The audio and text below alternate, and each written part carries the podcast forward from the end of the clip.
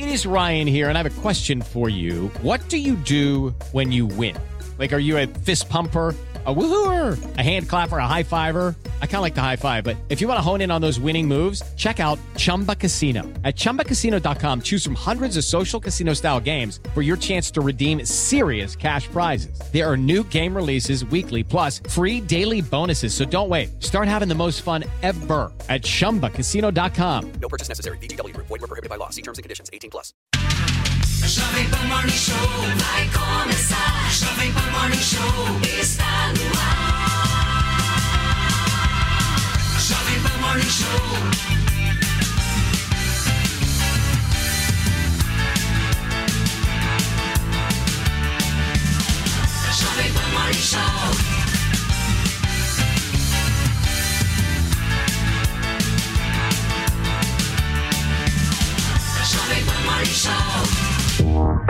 Fala, minha excelência, bom dia. Uma ótima quinta-feira para vocês que nos acompanham aqui na programação da Jovem Pan News. O Morning tá chegando, hein? A gente vai discutir hoje um problema recorrente, viu? Que causa mortes, que traz estragos e que esse ano, e que esse ano ainda pode prejudicar o carnaval deste mês. Os desastres provocados pelas chuvas no Rio de Janeiro nos últimos dias foram tão fortes, mas tão fortes, gente, que seis pessoas morreram, certo, Fê? Bom dia, Paulinho. Bom dia a você que está aí ligadíssimo na nossa TV Jovem Pan News. Seja bem-vindo também pelo rádio, olha só. E olha, também tem a Adele sendo fofa e chorando com a musa Beyoncé. E vamos falar do Alface, pois é, do BBB, que já beijou o homem, mas disse que não é gay.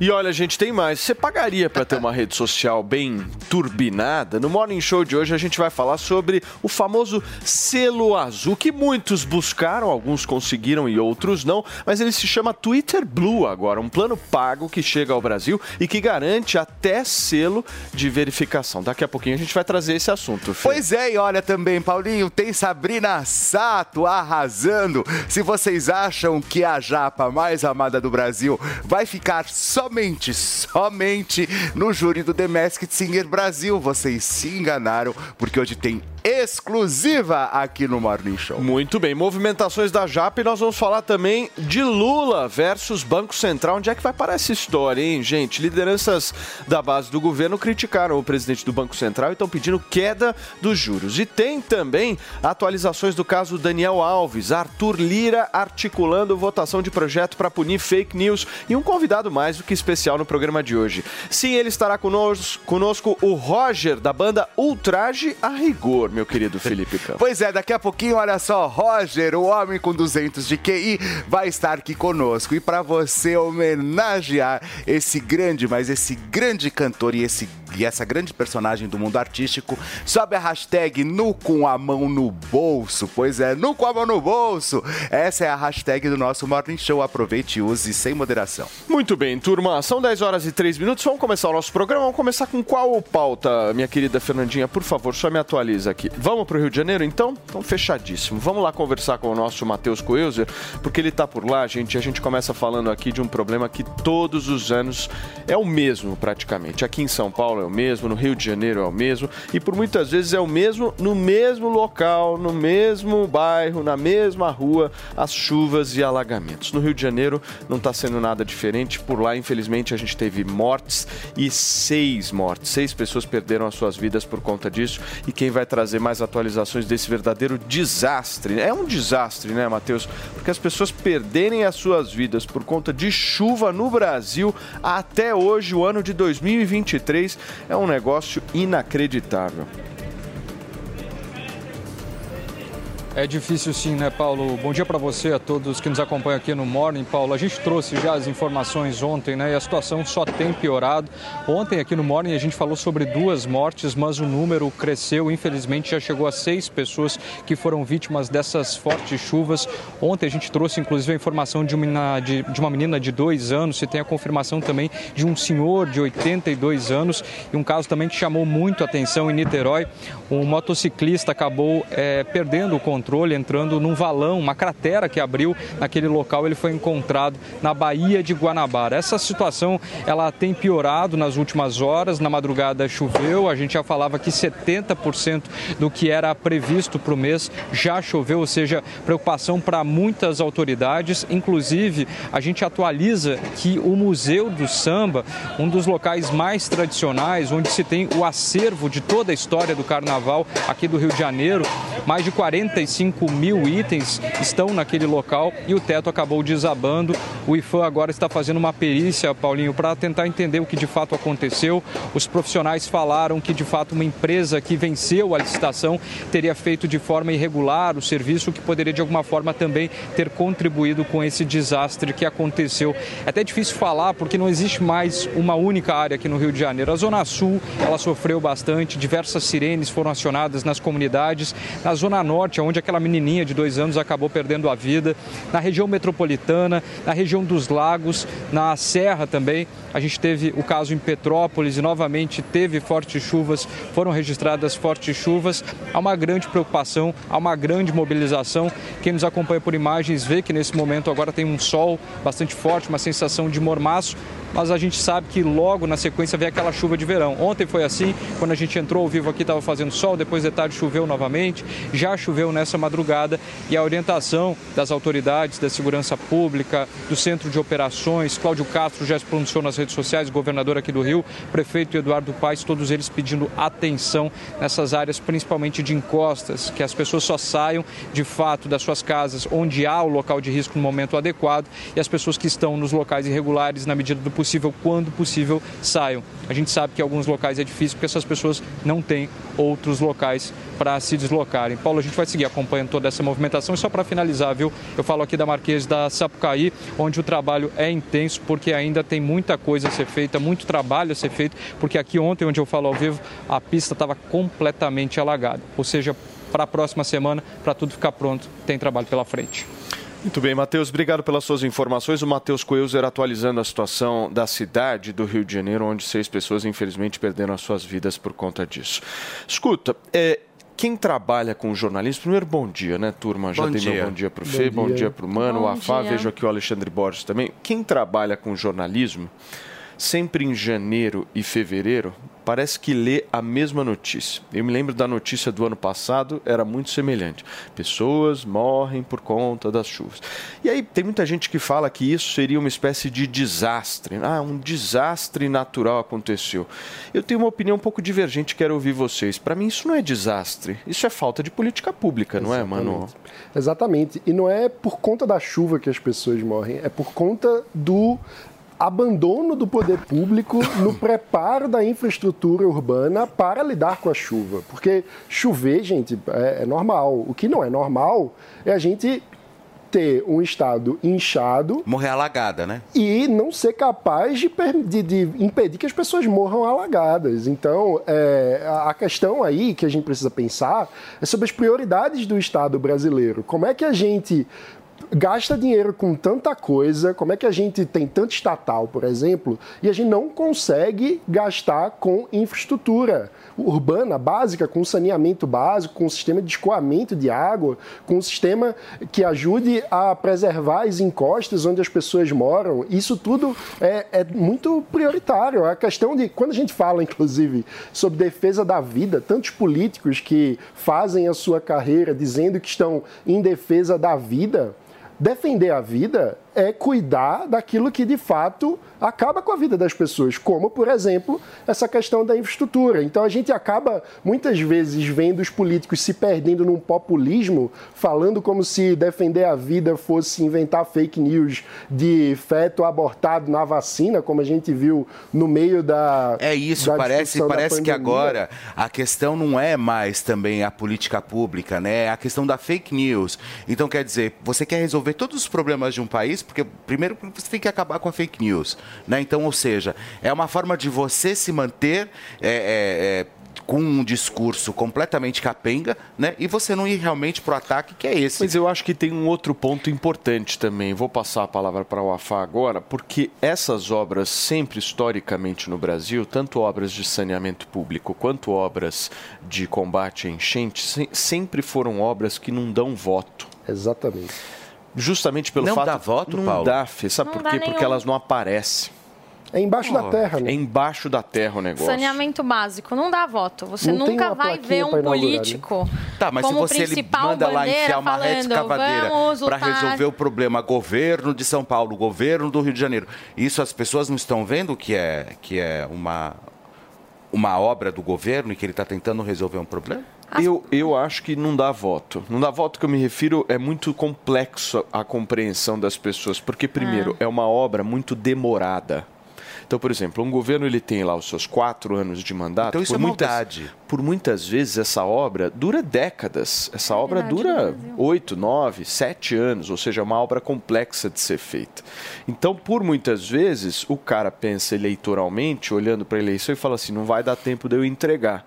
Então, eu vou pegar esse dinheiro e vou realocar para alguma outra coisa que E possa ser Eu mais útil carta. politicamente para Eu mim. vou mandar eu, carta pelo menos, acho que existe esse tipo de político no Existe, Brasil. ainda tenho medo de eu começo a obra, mas não dá tempo de entregar no meu mandato, aí troco o mandato e o, o meu adversário que pode vencer É, a eleição seguinte vai exatamente. a Exemplo obra pra básico agora, né, que a gente pode usar é o marco do saneamento básico.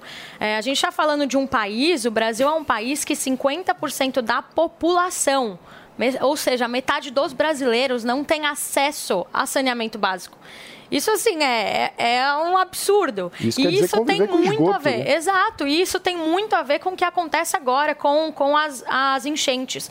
Quantas ocupações a gente não tem que são ilegais e que o poder público não entra lá e não resolve esse problema? Porque é exatamente isso, Paulo. Não dá voto.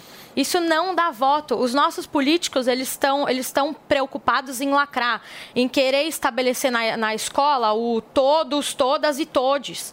Enquanto que a maior parte da população brasileira não tem acesso ao básico. Então, assim, é, é um, é um absurdo que todos os anos a gente tem aqui noticiar mortes por conta de chuva. É, mas essa lacração acontece dos dois lados, né? Tem o É pessoal que do você, mano, só e usou um pessoal- exemplo. É que você só usa um exemplo, Porque sempre usando um defesa da exemplo. vida é uma bandeira falando muito sobre importante. defesa da, E, da e vida. é revoltante que nessa hora, quando tem mortes, ou seja, quando a vida de fato está sendo Mano, quem ceifada, aprovou o marco do saneamento básico ano passado foi a direita. Inclusive, o Governo Livres atuou, Bolsonaro. o Livres Governo atuou Bolsonaro que- bastante que sobre aprovou isso. isso. Inclusive, ganhamos um prêmio internacional. Assim como os títulos de em- em terra, quem dá hoje é a direita. sentido. Muito bem. Mas o o- governo Bolsonaro ele deu muito mais o que o Lula. é o o seguinte, Zema ele deu muito mais que a esquerda de em política Minas. concreta e não de populismo. Esse é o, esse é o ponto Meu central. querido Alexandre Borges, como é que você vê esse cenário aí no Brasil, principalmente na tua cidade? Você está vendo acontecer bem ao teu lado, mas eu queria muito uma avaliação sua justamente sobre essas falas que a UAFA e o Mano estão discutindo aqui sobre a vida, né? Porque a gente vê muitas políticas públicas fo- focadas, absolutamente focadas e direcionadas na pauta ideológica, né? Então você vê um Estado brasileiro chegar e falar: agora, nas nossas cerimônias oficiais, está lá a palavra todes. Nossa, isso aí mudou a vida. É uma coisa impre... Essa política pública é uma das mais eficientes que eu já vi. Tem gente vida. morrendo afogada. É impressionante. Que maravilha. Quando é que você acha que os políticos, de uma maneira geral, e quem você acha? Existe algum político que está focado nisso na tua avaliação, Ale? Bom, vamos lá. É um, é um assunto muito triste para quem é do Rio, para quem é carioca como eu, quem vive aqui, porque é uma crônica de uma morte anunciada que acontece todo ano. Eu não vou cair, claro, nesse joguinho político de achar que as, as enchentes começaram tem um mês, porque estão falando todos. É, é- é um problema histórico do país, é um, é um problema que é, é, teve aí eu acho que vale também. A gente gosta muito de marretar e tem que marretar mesmo, porque tem muita, eh, eh, muita coisa errada sendo feita, mas nós temos bons exemplos também. Aqui no Rio de Janeiro, nós tivemos de 60 a 65 o Carlos Lacerda, que foi governador da Guanabara, talvez o maior governador da história do Brasil. Ele fez fez uma revolução nesse estado, onde ele fez a adutora do Guandu, organizou toda a parte da água, acabou com uma crônica falta d'água. Ele atuou na parte da- de saneamento básico, fez uma revolução nisso. Então, assim, se a gente não precisa inventar coisas, a gente der uma olhada no que o Carlos Lacerda fez lá em 60 a 65, nós temos um grande exemplo de um grande estadista, de um excelente administrador, que era uma pessoa ideológica, que era uma pessoa de direita, que era uma pessoa que não tinha vergonha das posições dele, mas além das posições, além do joguinho pequeno, mesquinho, da- da- do debatezinho eh, político, ele olhava uma coisa maior, ele olhava o Brasil, ele olhava o Rio de Janeiro e ele realmente melhorou muito, mas muito aqui. Tem muito que melhorar ainda e é uma pena que a obra dele não tenha sido continuada, porque ele ficou cinco anos, só em cinco anos não dá para resolver tudo, mas em cinco anos ele resolveu muita coisa. Aqui no Rio de Janeiro, várias tragédias aconteceram.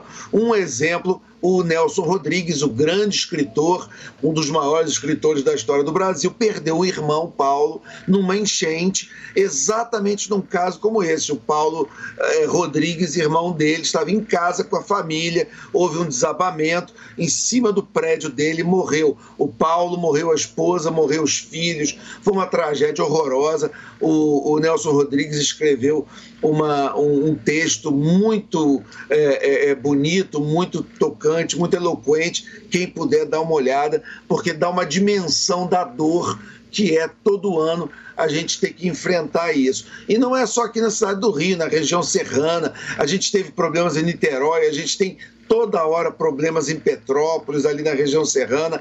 É algo que é possível de ser combatido, mas precisa ser combatido com seriedade, com pensamento a médio e longo prazo.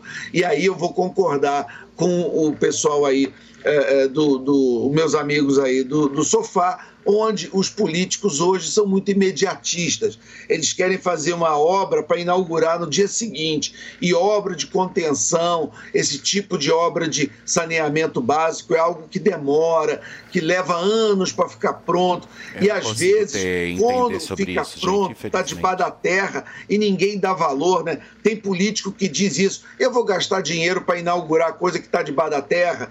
Então, esse tipo de pensamento que, que falta patriotismo, que falta espírito público, que falta compromisso com a cidadania, é que é causa esse tipo de morte. Então cabe a nós brasileiros, nós aqui na imprensa, nós aqui no debate público, tá todo dia cobrando, porque não basta só ficar inaugurando praça, ficar fazendo homenagem, bandinha de música, a gente precisa e muito de obra de infraestrutura e o resultado da falta, infelizmente, está aí.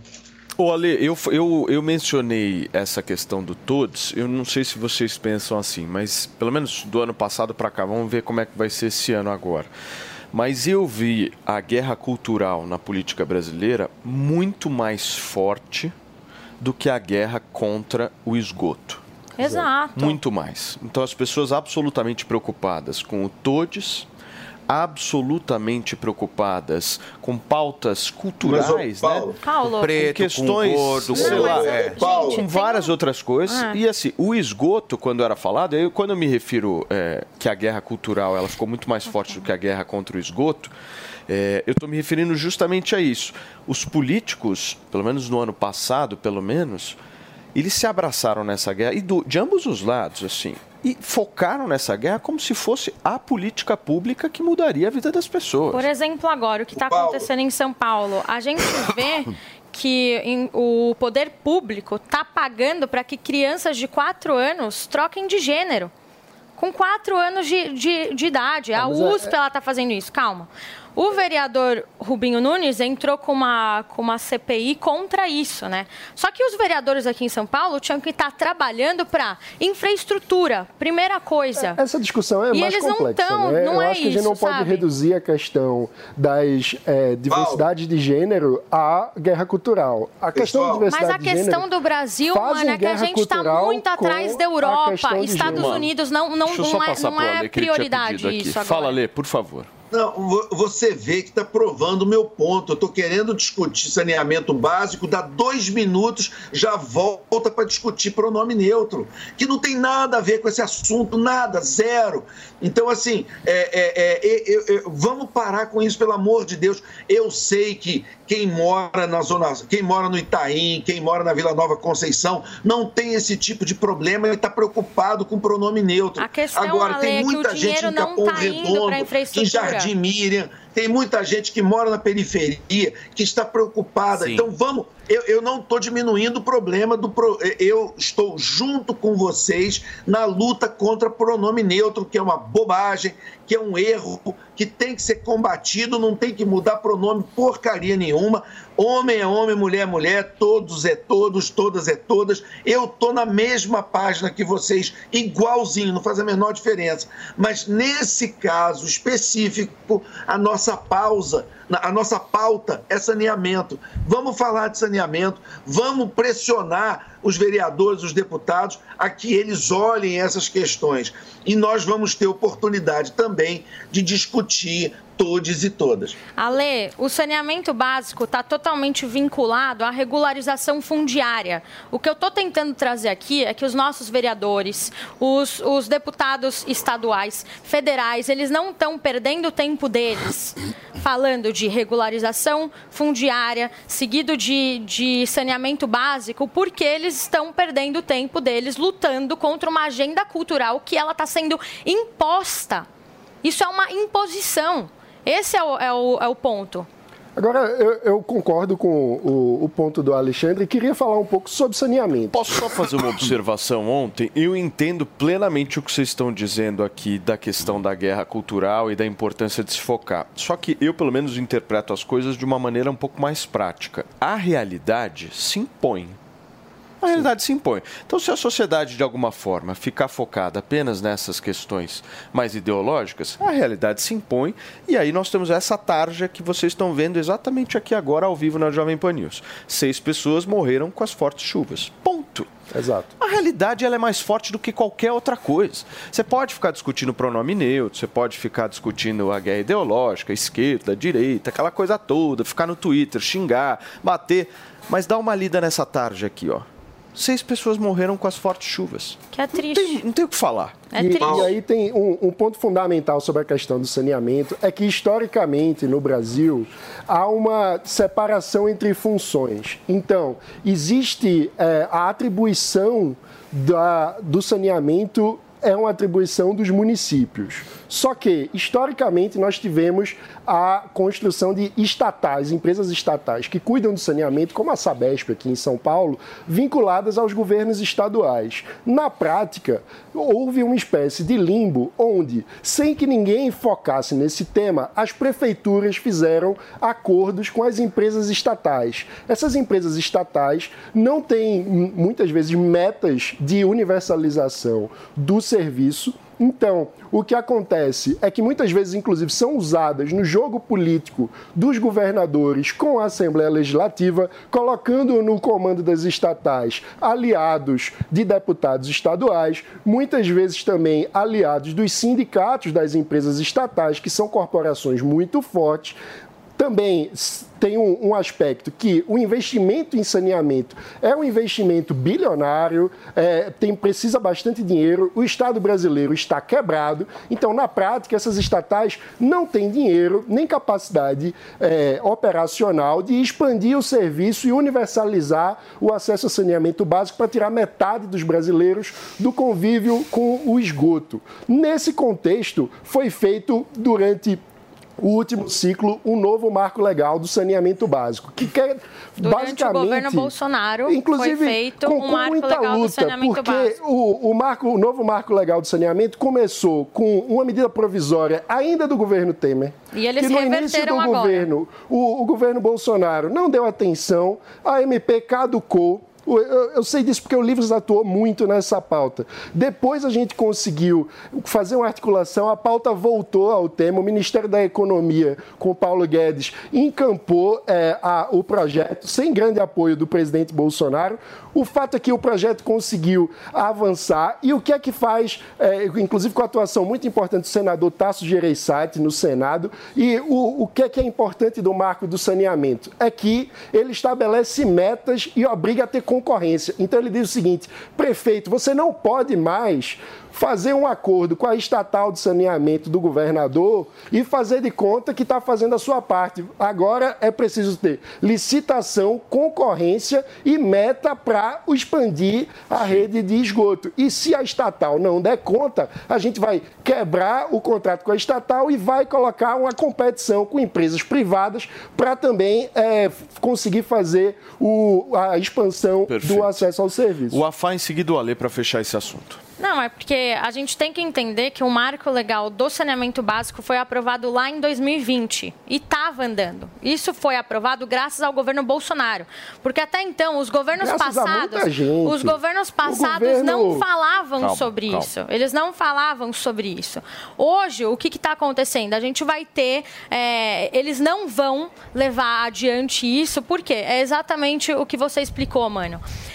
O- as, as estatais elas não dão conta hoje, então a gente precisa do setor privado atuando junto disso. A questão é que não existe um setor privado agora, porque ele está muito afastado. E eles já falaram que não vão dar continuidade ao saneamento básico. Porque para esse governo é interessante que essas pessoas elas se mantenham é, em, em- em locais onde não exista regularização fundiária, em locais onde são invadidos. Porque isso é o que mantém a base desse governo atual. E tem Muito a bem. vinculação dos sindicatos também. Das por favor, sua vez, para a gente fechar. É, a gente sempre cai nessa história de ideologia e é claro que, por exemplo, o Guilherme Boulos, que foi o deputado federal mais votado aí do estado de vocês, do Rio de Janeiro, de São Paulo, perdão, bate na madeira, é, é, aí de São Paulo, ele votou, por exemplo, contra, é um advogado contra esse marco. Então, aí sim você tem uma, uma luta ideológica que é importante para o Brasil. É explicar para as pessoas, não ficar de gritaria, não ficar de histerismo, simplesmente explicar para a população brasileira, para a imprensa, para a academia, que é importante privatizar os serviços de saneamento. Assim a gente vai avançar no país. A gente precisa muito urgente. E outra coisa também é ficar com essa ideia de que presidente da República é dono do, do parlamento. O parlamento vota o que quer, entendeu? O, o parlamento do Bolsonaro, o parlamento do Lula, isso varia, varia legislatura. Agora, quem manda hoje no parlamento é o Arthur Lira, que é uma invenção do governo Bolsonaro mantido no governo Lula. Então, quer, quer pressionar? Pressionem Arthur Lira, pressionem a Câmara dos Deputados e vamos parar dessa coisinha de Lula, Bolsonaro, Bolsonaro, Lula, porque isso é uma lei que cabe ao Congresso Nacional resolver. Muito bem, gente, são 10 horas e 27 minutos. A gente vai para Brasília agora, porque nesse momento acontece a sessão no Tribunal Superior Eleitoral, que está discutindo um pouco todos aqueles processos, procedimentos eh, que foram instaurados na época da eleição. E agora fala o ministro Ricardo Lewandowski, que a gente acompanha um pouco aqui na Jovem Pan. Primeiro, é, inciso 1, a linha G da Lei Complementar 6490, não configurada.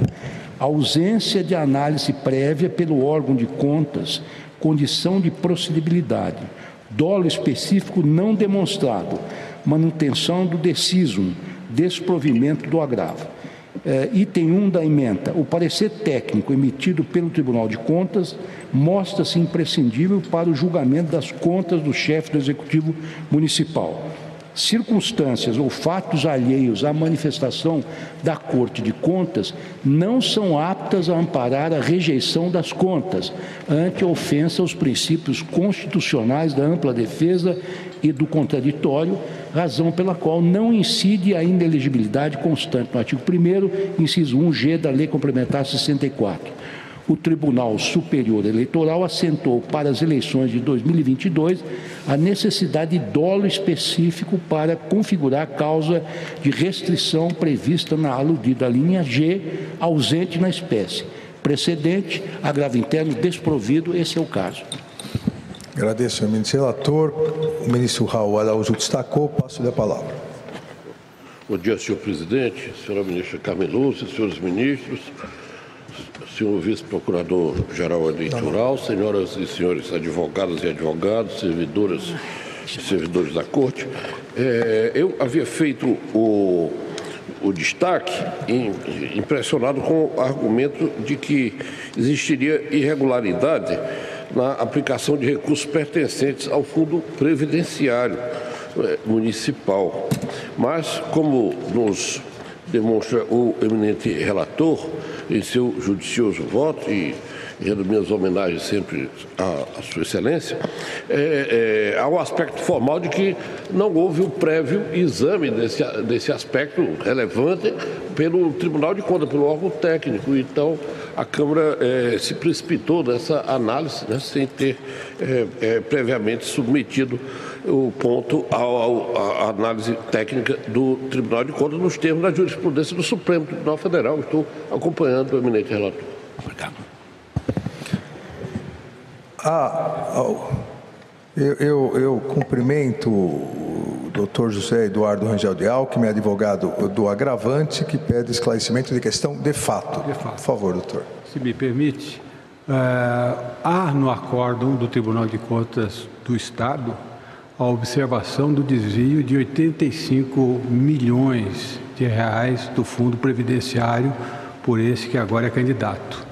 E o que foi feito no Tribunal de Contas Muito foi bem, gente, são instauração 10 horas e 31 minutos. A gente vai continuar acompanhando o que acontece lá em Brasília, no Tribunal Superior Eleitoral. Mas antes eu tenho um recado importantíssimo pra te dar, certo, meu querido Ah Felipe lá, chegou, Campos? ele chegou. O homem chegou, o homem que tem cabelo grande, pele perfeita e barba bem feita. E a pele é o maior órgão do corpo Que é humano. resultado hein? do Eberlei, do Eu Alex. pod- Não, eu poderia dizer que você é o homem Ervic, né, o André? Garoto Ervic, exato. Escuta, gente, ontem aqui no programa a gente lançou um produto sensacional para foi um tirar sucesso, É hein? um sucesso. Vocês gostaram muito e a gente trouxe Ó. esse produto aqui de novo, que é o que a gente chama, né, Fê, de Melanvic. Melanvic. Esse Melanvic é mais uma tecnologia sensacional que a Ervic aplicou nos seus produtos. Que se você tem aquela manchinha na tua pele que te incomoda de alguma Exato. forma, a gente pode dizer aquelas meio que pintinhas, né? Pode ser as o- pintinhas, o- o pode ser Andrade? uma mancha da juventude, Mancha onde tinha muita e espinha tal. e, você saiu no sol, pegou Se sol. você passa esse produto, a mancha ela vai sumindo aos poucos. É sensacional. O Andrade vai explicar pra gente. É sensacional, Paulo. Sabe por quê?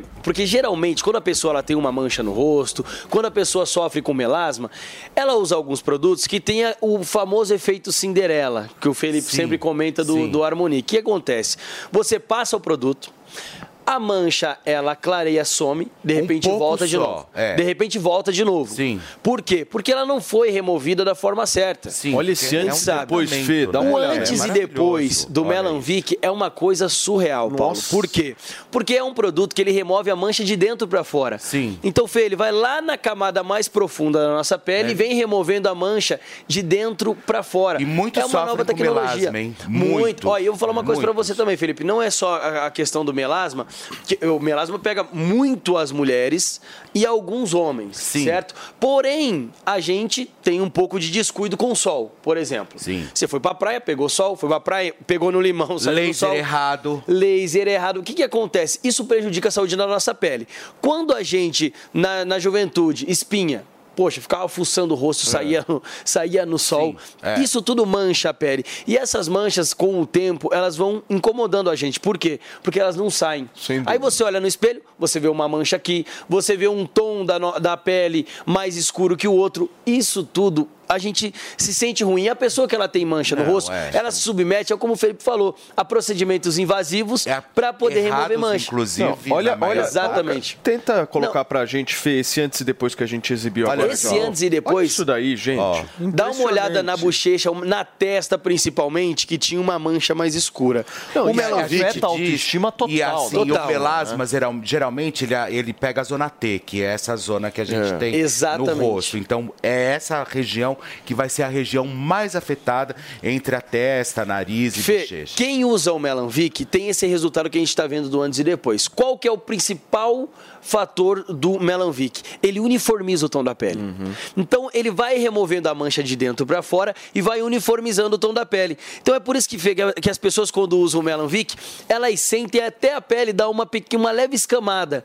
Porque justamente isso, na primeira semana a gente indica, Paulo, usar dias alternados e um pouco menos do Melanvic. Justamente, justamente por conta dessa ação que ele vai dando uma escamada. E essa escamação, ela entra, por exemplo, na remoção das manchas. Pô, então é um legal, produto que tem tecnologia, que vai na camada mais profunda da sua pele, que remove aquela mancha que tanto te incomoda, a mancha do melasma, que remove aquela mancha da espinha, aquela mancha que você teve do sol. O importante é você fazer o uso certinho, Andrade. só de noite, porque não pode usar isso aí no sol também. Então uma vez por dia que você usa cuidar à da noite e dias né, gente? Precisa, é o né, maior Fê? órgão do corpo, do Agora, corpo humano, sabia? a nossa queridíssima Ervic, Ah. além de cuidar do cabelo, da pele e tal, também ajuda a gente no bolso, que interessa Ajuda. bastante a Ajuda. todos. Certo, meu querido? Primeiro, Andrade? Paulo, eu vou fazer o Vocês seguinte. facilitam o pagamento, Exato. faz frete grátis Exatamente. e tem um belo desconto que você vai fazer nesse produto agora. É mais um produto que não foi economizado para ser produzido, foi investido lançado muito em ontem, tecnologia. Exato, aqui no Morning Show a gente lançou ontem e você que está nos acompanhando, que não adquiriu,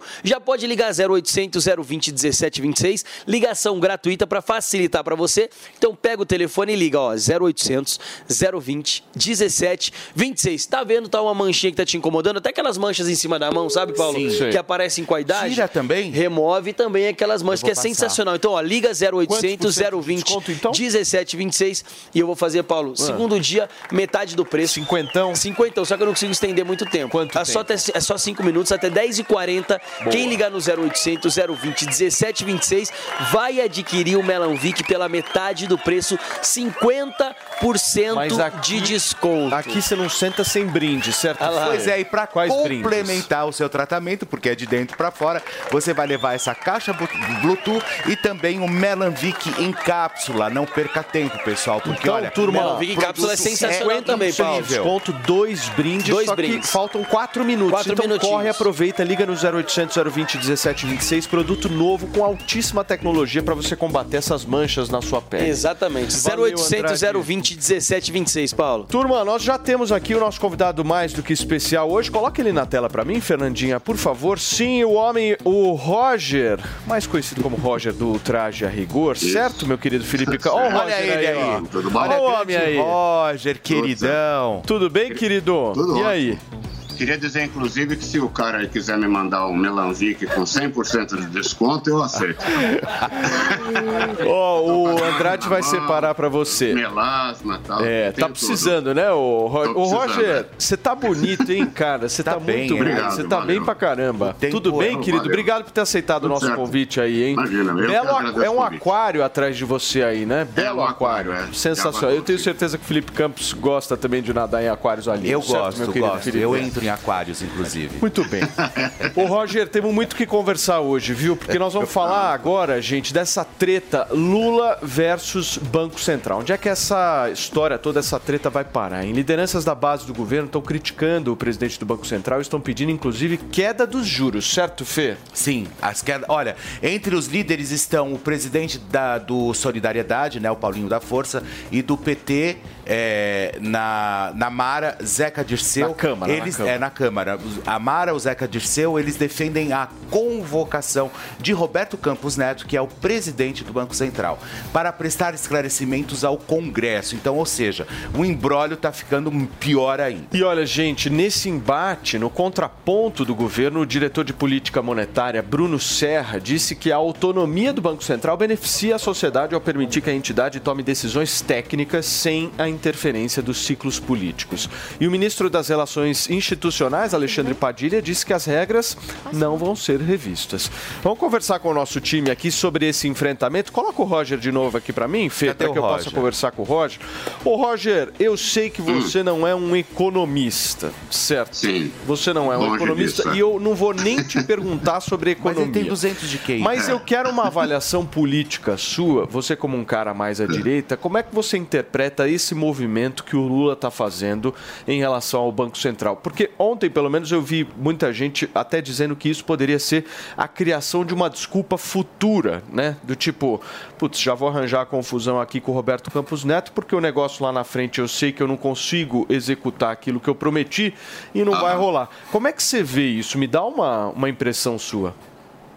É, é, é, bom, realmente eu não entendo nada de economia, mas o, o- a minha análise é, é mais é, de maneira geral, né? Inclusive o pessoal me fi- botou essa pecha de, de bolsonarista, que é o seguinte: eu sempre fui, na verdade, antilulista total, né? E, e a minha a minha percepção quanto à nossa posição de povo é a mesma, desde de, o Fiz Inútil, por exemplo, que isso, isso é uma pantomima da qual a gente é apenas espectador, a gente não apita nada como povo, sabe? Não tem mecanismos legais, os mecanismos que a gente tem é sair aos milhões pela, pelas ruas para talvez comover alguém, para mudar alguma coisa, tal, quer dizer, fazer essa pressão aos milhões não tem mecanismos mais diretos de, de controle, quer dizer, o, o, o teatrinho de que seria ah, nossos representantes na Câmara, gente que a gente elegeu e tal,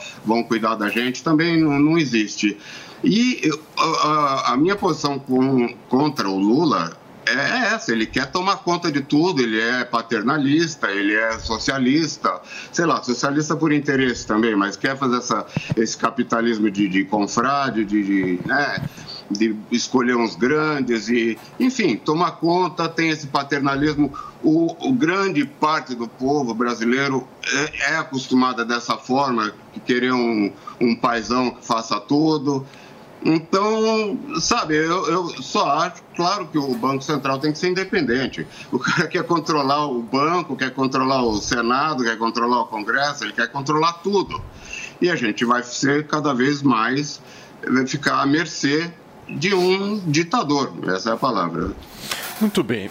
Hoje nós temos aqui na nossa bancada o Rodrigo Simões, que é economista. Tudo bem, Rodrigo? Seja bem-vindo também ao programa, viu? Tudo bem, Paulo? Bom dia, bom dia a todos. dia. Bom dia, Bom Felipe. Bom dia, Mano. Bom dia, Wafá. Bom E bom dia a dia. todos da Jovem Pan. Ô, Rodrigo, me explica um pouco do ponto de vista econômico, como é que está influindo toda essa treta que está sendo desencadeada pelo Lula e como é que o mercado está vendo isso? Já era esperado?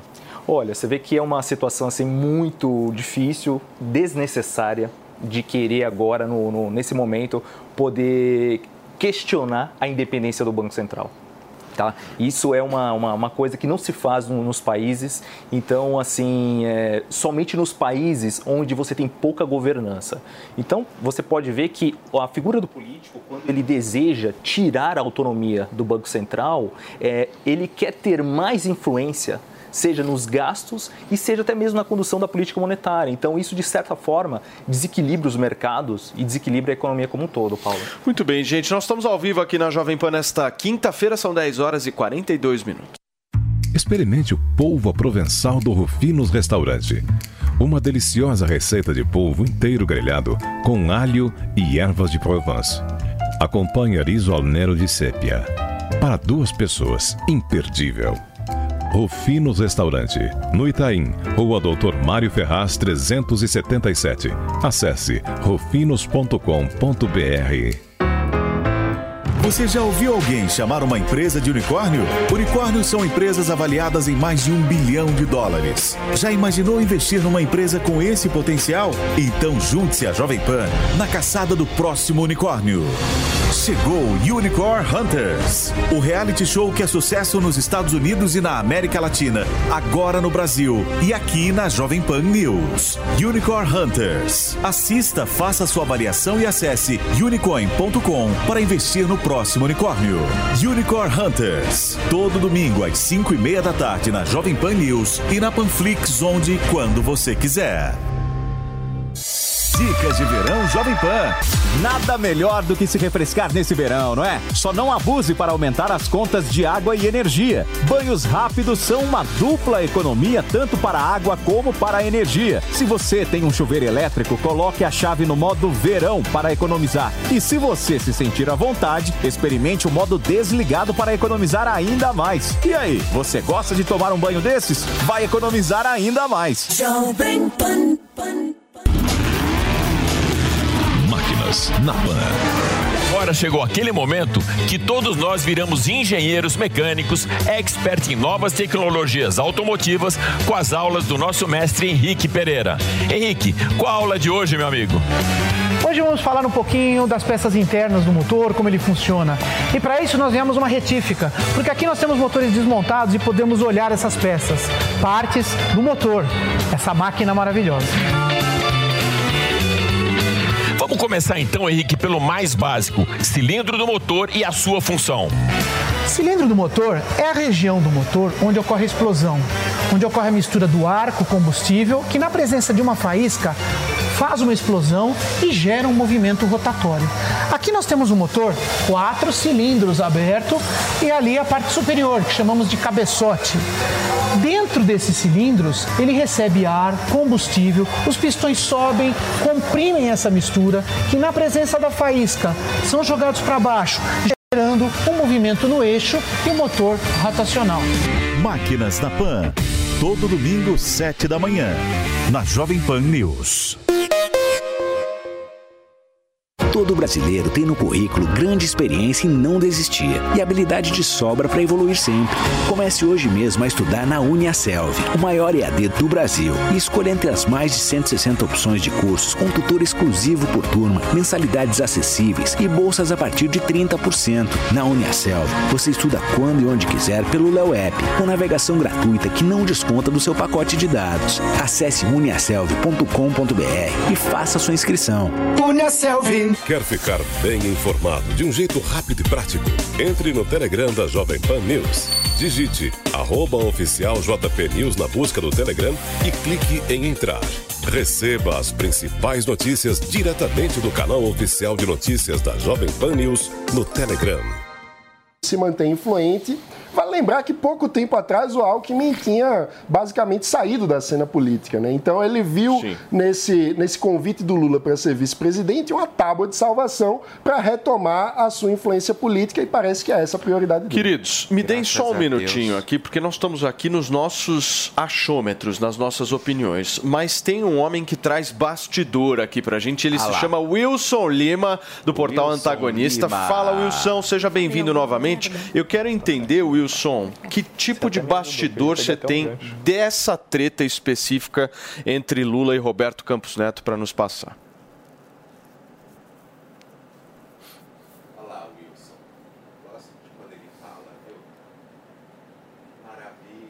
Eu acho que o, eu acho que o microfone do, do- Você gosta quando ele fala, só que você falou isso que você não estava ouvindo, né? Interessante. Eu não peguei a sua. Ô, Felipe. Ah eu, lá, vou, eu vou ficar mais Wilson, atento. Wilson, Por favor, você me ouve, Wilson? viu, Acho que é o teu microfone, viu?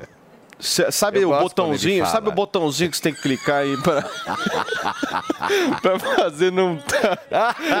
Daqui a pouco o Wilson volta. Ai, o Wilson Cadê o nosso. Alexandre Borges? Coloca o Alexandre Borges aqui para mim. Não consegue? Não, não, não. Daqui a pouquinho a gente temos o aqui. Alexandre. Você me ouve, Ale? Eu te escuto perfeitamente. Então, então, por favor, querido, eu quero entender o seguinte nessa história. Eu fiz essa, essa provocação para o Mano justamente para tentar entender um pouco como é que vai ser essa história da frente ampla daqui para frente. Porque eu me lembro que em dezembro, vamos imaginar há menos de 60 dias, o discurso da frente ampla era um discurso muito propagado, ninguém tinha assumido ainda e tal. Muita gente, obviamente, nunca acreditou nessa frente ampla. Mas como é que vai ser esse desenrolar agora? Geraldo Alckmin, que visivelmente, historicamente, é contra isso, vai ficar calado da forma como, como está? Simone Tebet, ministra do Planejamento, vai ficar calada da maneira como está? Como é que você acha que essas figuras que participaram dessa frente ampla vão se portar agora? Olha, primeiro, isso é um movimento totalmente normal. A gente pode tirar isso do futebol. Às vezes, se o seu time está indo bem, está numa final, e todos os times adversários se juntam ali rapidamente para ser os antes, para torcer contra o seu time. Depois que aquele jogo acaba, todo mundo volta, cada um a torcer para o seu time. Então não tem nada de conspiratório, não tem nada de errado nisso. É, é, você, é, é, você é corintiano, né, Paulo? Eu sou corintiano, querido, mas assim, corintiano dá aquela coisa, né? Vamos, vamos lá a cada dois anos, não é uma coisa tão afinca como você, né? Não, então, mas assim, é, nós que representamos meio que metade dos torcedores de futebol do Brasil, é, a gente sabe bem o que é isso. A gente sabe que toda hora junta uma, uma turma anti contra os nossos times. Normal, faz parte. Depois, o, o- aquele jogo acaba, as coisas voltam ao normal. Tá O que devolvendo o bullying de ontem. Perfeito. Oi? Não, tá devolvendo o bullying de ontem, normal, mas pode seguir, Ale. Mas enfim, a gente. Não, eu tenho que ficar quieto, né? Porque a gente pagou aquele mico é, é, é, lá na- no Mundial, temos mais é que ficar quietinho. Mas olha só. O, o, o que acontece é o seguinte: a, a relação entre Banco Central e governo ela tem que ser separada, ela tem que ser autônoma e a gritaria que todo governo faz, o governo anterior fazia, esse governo faz, é por quê? Porque exatamente a função do Banco Central é colocar freios na, numa, numa, numa, numa sanha de criar crescimento artificial. É, é uma questão técnica de economia. Nós temos economistas aí que podem explicar de uma maneira melhor, mas de qualquer jeito, os governos hoje eles têm artifícios para criar durante um, dois, três anos uma bolha, um voo de galinha, é, é, jogando crédito, aumentando expansão monetária, fazendo um bando de pedalada para fingir que o, que o país está crescendo, aquilo gera uma alta de popularidade, aquele governante ganha uma eleição e depois a conta chega. E quem paga essa conta é o país. Então é por isso que você precisa ter um Banco Central independente que entra governo, sai governo, ele está preocupado com a manutenção da saúde econômica do país. Por que, que isso acontece? Porque a, a- a taxa de juros, eu não, eu não quero entrar numa tecnicalidade, mas a, a taxa de juros, que é uma maneira de você ver o custo do dinheiro, ela ajuda em que sentido? Você tem os empresários, eles têm dinheiro, eles estão querendo investir, só que às vezes um país já tem uma capacidade de investimento, já está investindo muito em muita coisa. E aí, se você continuar investindo e gastando, isso vai fazer uma pressão inflacionária. E aí, uma, uma taxa de juros mais convidativa pode fazer com que alguns investidores, em vez de gastar dinheiro em fábricas desnecessárias, em ampliação de parques industriais desnecessários, eles joguem aquele dinheiro no mercado de capitais, no mercado financeiro. A partir daí, há uma pequena retração para que a economia ela se reorganize e, e num segundo momento, ela volte então a crescer. Eu espero que os economistas aí me corrijam se eu estiver falando alguma bobagem, mas basicamente o raciocínio é esse, e é por isso que é importante que o presidente do Banco Central, que é o responsável basicamente pelo controle da inflação, que ele tenha liberdade e distância dos humores das classes políticas. Muito bem. Turma, agora sim nós temos o nosso Wilson Lima do portal Antagonista, Ah agora com Agora o microfone preparado, Felipe Agora Campos. Vocês estão me ouvindo, gente? Agora perfeitamente. áudio limpo, cristalino. Limpo, perfeito. Eu quero que saia desta sua boca, meu querido Wilson Lima, um bom bastidor. Enfim, bom dia, Paulo. Bom dia a todos que estão aí na bancada. Vamos lá, vamos entender essa situação do Lula e do Alckmin, né? E também toda essa, essa confusão relacionada ao Banco Central.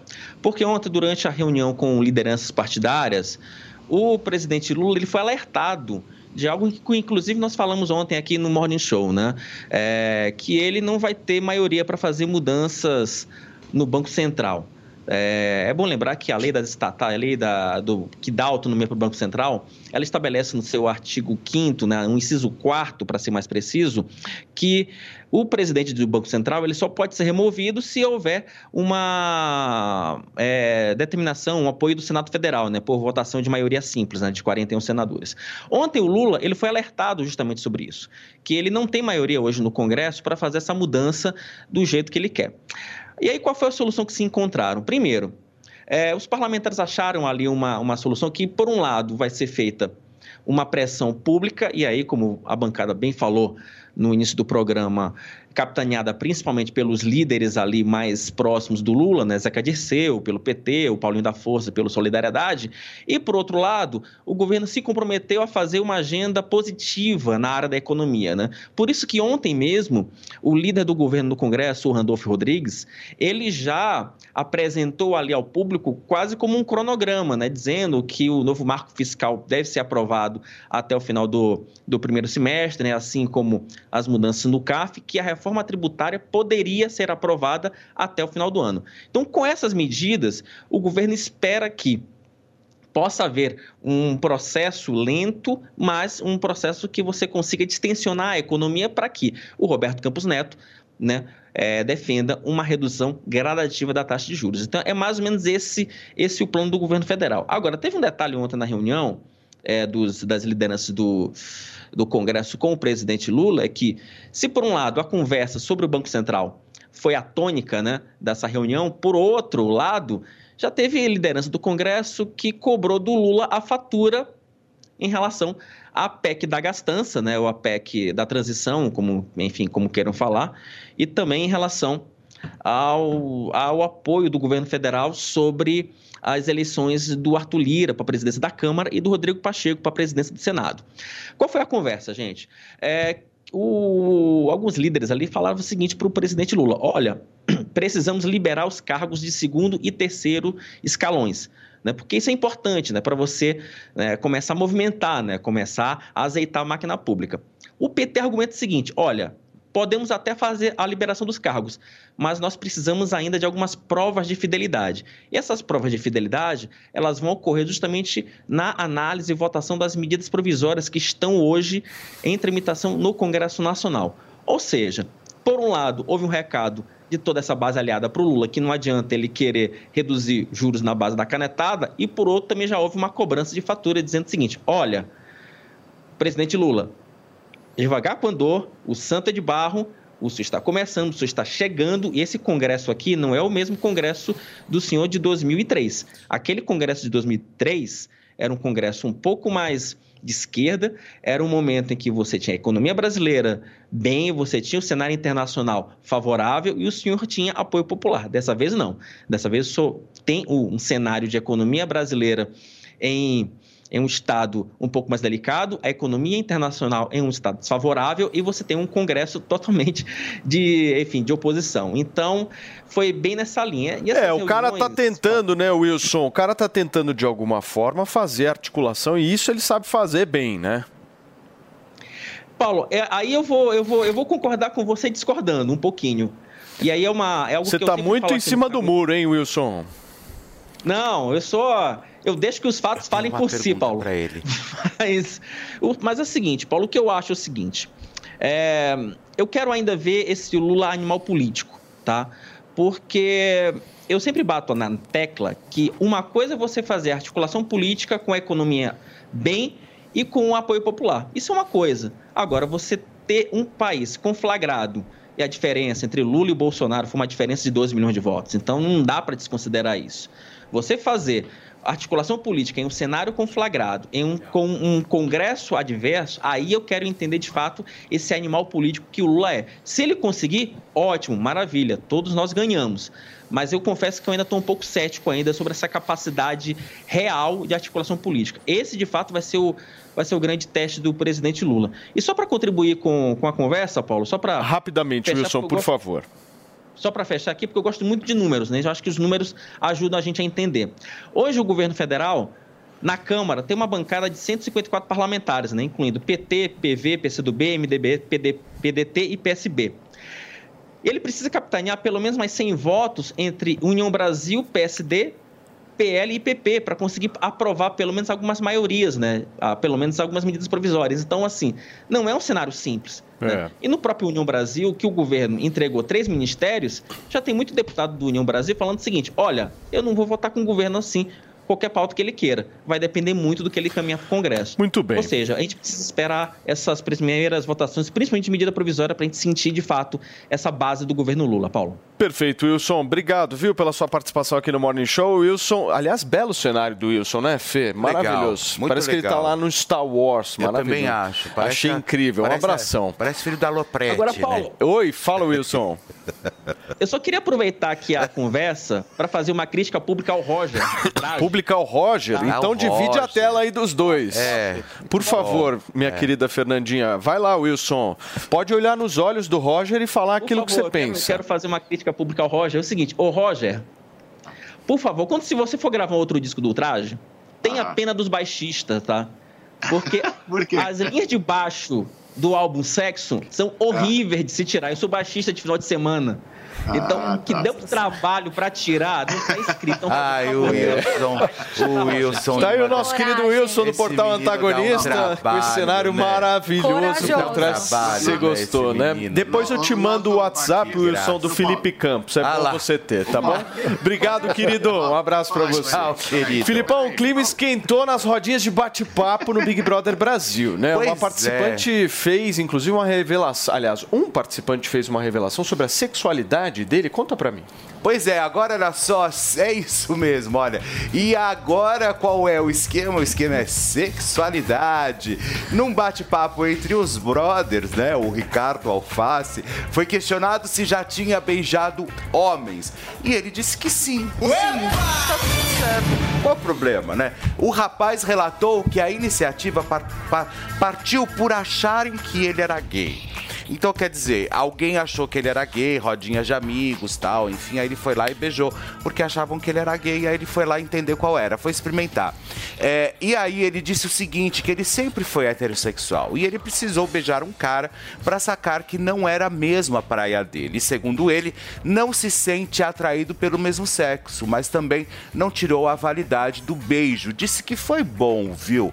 Quer dizer, eu entendi isso. Flopou ou não essa edição? Ah, tá chata. Tá meio chata, né? Tá chata. é. Eu não. Tá, tá bem arrastada, enfim, tá muito esquisita, assim. Muito bem. Tá dando uma flopada. Muito bem. Turma, olha só, vamos girar a página aqui, porque o Lula embarcou hoje de manhã para os Estados Unidos para se encontrar com nada mais nada menos do que Joe Biden. E quem vai trazer os detalhes dessa viagem é o nosso Bruno Pinheiro. Fala, Brunão.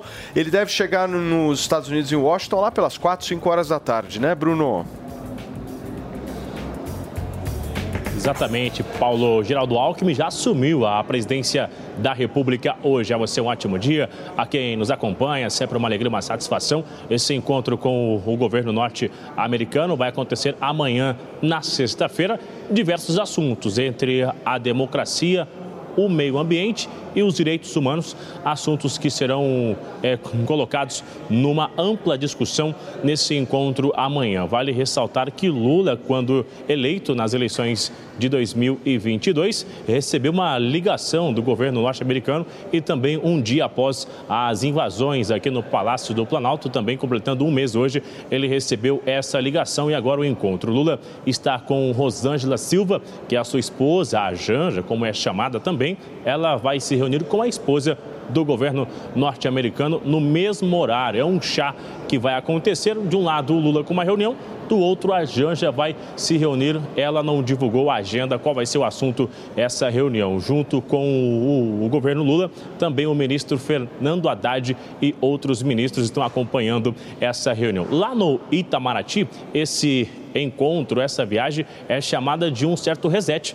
Na, na verdade, uma expectativa de retomar as relações do governo, ou seja, essa diplomacia, essa é a expectativa de, Lula, que já havia adiantado que durante esse ano diversas agendas e reuniões internacionais iriam acontecer e Geraldo Alckmin assumiria aqui a presidência da República e é justamente isso que está acontecendo. Então, Janja e Lula com reuniões, agendas internacionais neste final de semana. Muito bem, Brunão, obrigado pelas suas informações. O Bruno Pinheiro, direto de Brasília, atualizando essa viagem do presidente Lula, que vai repercutir bastante esse encontro amanhã com Joe Biden e você acompanha aqui na programação da Jovem Pan. Eu vou para um rápido intervalo comercial, são 11 horas e 3 minutos, mas antes você confere quais são os principais destaques desta quinta-feira. Mortos por terremoto na Turquia e na Síria passam de 17 mil. Brasil envia à região uma equipe de 42 pessoas e quatro cães farejadores para ajudar no resgate. Lula embarca para viagem aos Estados Unidos e encontro com Biden. Será a quinta visita do presidente à Casa Branca, onde já foi recebido por George W. Bush e Obama. Governo limita desconto de consignado do Auxílio Brasil em 5%. Antes, descontos poderiam ser de até 40% e o empréstimo dividido em, no máximo, 24 meses. Pacheco defende a autonomia do Banco Central e elogia Campos Neto. Presidente do Senado tem discurso diferente do presidente Lula e de alguns de seus aliados. Preso na Espanha, Daniel Alves não quer encontrar os filhos. Ex-mulher disse que o jogador não está disposto a ver as pessoas enquanto estiver detido.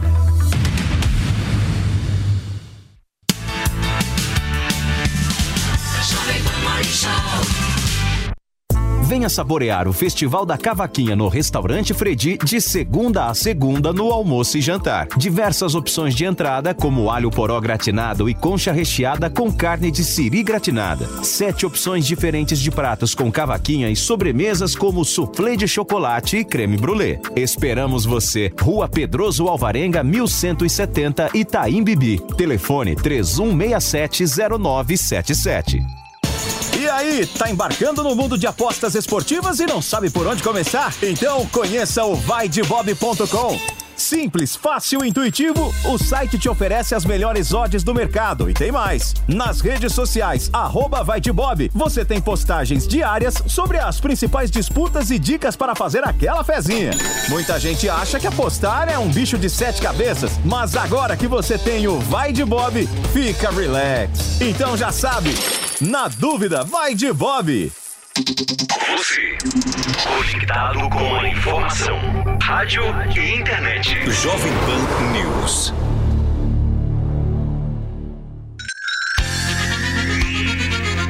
A Jovem Pan apresenta Conselho do Tio Rico. Senhoras e senhores, Daniel Zuckerman, tio Rico está sempre na área ao seu dispor, né? tio? Sempre aqui, vamos, em risque, ano de eleição, vambora. Você é um cara profissional, um cara que sempre lutou pelo trabalho. E uma frase que você me falou do Oscar Wilde, você falou: a gente tem duas tragédias na vida. Uma é não conseguir o que quer e a outra é conseguir. E você é um cara que conseguiu. Adoro, adoro. Você conseguiu e continua, tio. Por que, que você continua com essa vontade, cara? Sabe por quê? Por Se você parar, se você achar que você tá no topo, você para de aprender. E quando você para de aprender, você começa a cair. Aí Esse é é ladeira abaixo, é, tio. Então vamos continuar aqui na labuta, sem parar de trabalhar, sempre otimista, sempre com entusiasmo que a gente faz aqui no Conselho. Eu quero te fazer uma pergunta. Crise, estão falando aqui, você é amigo do Rei Dálio, né? Já teve com ele algumas vezes, né? Rei Dálio é um cara que eu admiro demais, adoro. Puta de um gestor. Maravilhoso. Grande gestor. E ele sempre canta umas bolas. Tá falando crise mundial, vem aí, falam de recessão. A gente tá vendo treta na China, Estados Unidos, guerra. A gente tem muita coisa para deixar a gente desesperado. O que que você acha se vai ou não acontecer uma crise mundial e como que a gente faz para se proteger? Zuki, a crise mundial que pode acontecer no pior cenário é uma recessão. Diferente do que aconteceu em 2008 nos Estados Unidos, que é uma bolha. Todo mundo fala, pô, a bolha imobiliária em São Paulo, a bolha do. Que bolha que você tá olhando? Certo. Porque a bolha é quando você tem uma, um crescimento descoordenado, sem fundamento algum. Se você tem hoje pessoas que compram um metro quadrado em São Paulo a 40 mil, 45, 50, quem, tem, quem tem, tá comprando tá vendendo. Verdade. Quando você tem uma bolha, um crescimento extremo. É igual a bolha.com dos anos 2000. Não aconteceu? Não aconteceu, O porra. bug do milênio? Bug do milênio. Então o ponto é o seguinte, Zuki, o crescimento orgânico com um pouco de recessão, de inflação, isso vai acontecer. Só não pode se desesperar. A China vai continuar crescendo, Estados Unidos é uma potência global que vai continuar crescendo e a Europa vai patinar crescendo marginalmente. E o Brasil, meu amigo, cresce um pouco, volta, vai, volta. É o samba total aqui. o samba é a raiz, é a tradição do nosso Agora, país. esse A gente sabe sambar, tio. É, sabe, tem que rebolar muito. Tá você certo. rebola bem. Eu já vi no carnaval, já vi você rebolando. Não me expõe, tio. Agora, o ponto é o seguinte, que esse ano é eleitoral. Então tem que votar com consciência. O que manda no país é a economia. Ideologia deixa de lado. A economia é o que manda. E quem quer gastar muito vai cobrar depois a conta. Então vota direitinho pra você não ter erro. Boa, tio. Esse foi o conselho do tio Rico aqui da Jovem Pan. Beijo grande. Conselho do tio Rico. Olá, eu sou Pablo Spire, o Torinho, e tenho uma dica de ouro para quem quer se tornar um especialista em investimentos. Os meus cursos Toro de Ouro 1 e 2. Você vai aprender quais são os indicadores mais importantes da economia e como eles pressionam os mercados. São mais de 50 aulas onde eu divido tudo que aprendi em quase 30 anos de experiência. Acesse a newcursos.com.br, N-I-U cursos.com.br e garanta o seu desconto no combo. Vai, Torinho! A Jovem Pan News chegou à TV e para assistir a nossa programação é muito fácil. Se você tem TV por assinatura, procure pelo canal 576 na NET, Claro TV, Sky e DirecTV Go. Pelo canal 581 na Vivo TV ou também pela Oi Play. Já na parabólica é só sintonizar o canal 7 digital. Mas se você quiser assistir na palma de sua mão, no celular ou tablet, é só baixar o Panflix na sua loja de aplicativos e assistir 24 horas no mundo todo. Jovem Pan News. Nenhuma criar algum uma tipo polêmica. De... É, mas, mas eu não sei. Essas pessoas de esquerda, eu acho que elas ganhavam um pouco mais facilmente essa coisa e tal. Isso procede ou é paranoia da minha cabeça? Você acha que é muito vinho da noite? Olha, eu, eu confesso que não sei, não fiz uma busca por pessoas obscuras da esquerda ou famosas para saber se, se é simétrico ou não. O fato é que é estranho, o, era estranho o critério de que alguns têm o, o selo de verificação e outros não. Agora, por um lado, é, eu não sei se vai ser só pagar e você tem o selo, ou se você vai pagar e tem alguns outros critérios. Porque eu acho que a verificação de autenticidade, de que a pessoa é quem de fato ela diz que é, é um ponto positivo. Né? Porque vai, pode ajudar a fazer com que o debate se dê entre pessoas reais que estão ali, é, enfim, colocando de fato o que pensam e arcando com a responsabilidade pública é, dessa opinião. E o próprio Elon Musk, é, quando ele foi comprar o Twitter no ano passado, uma das coisas que afetaram a negociação foi justamente os robôs, né?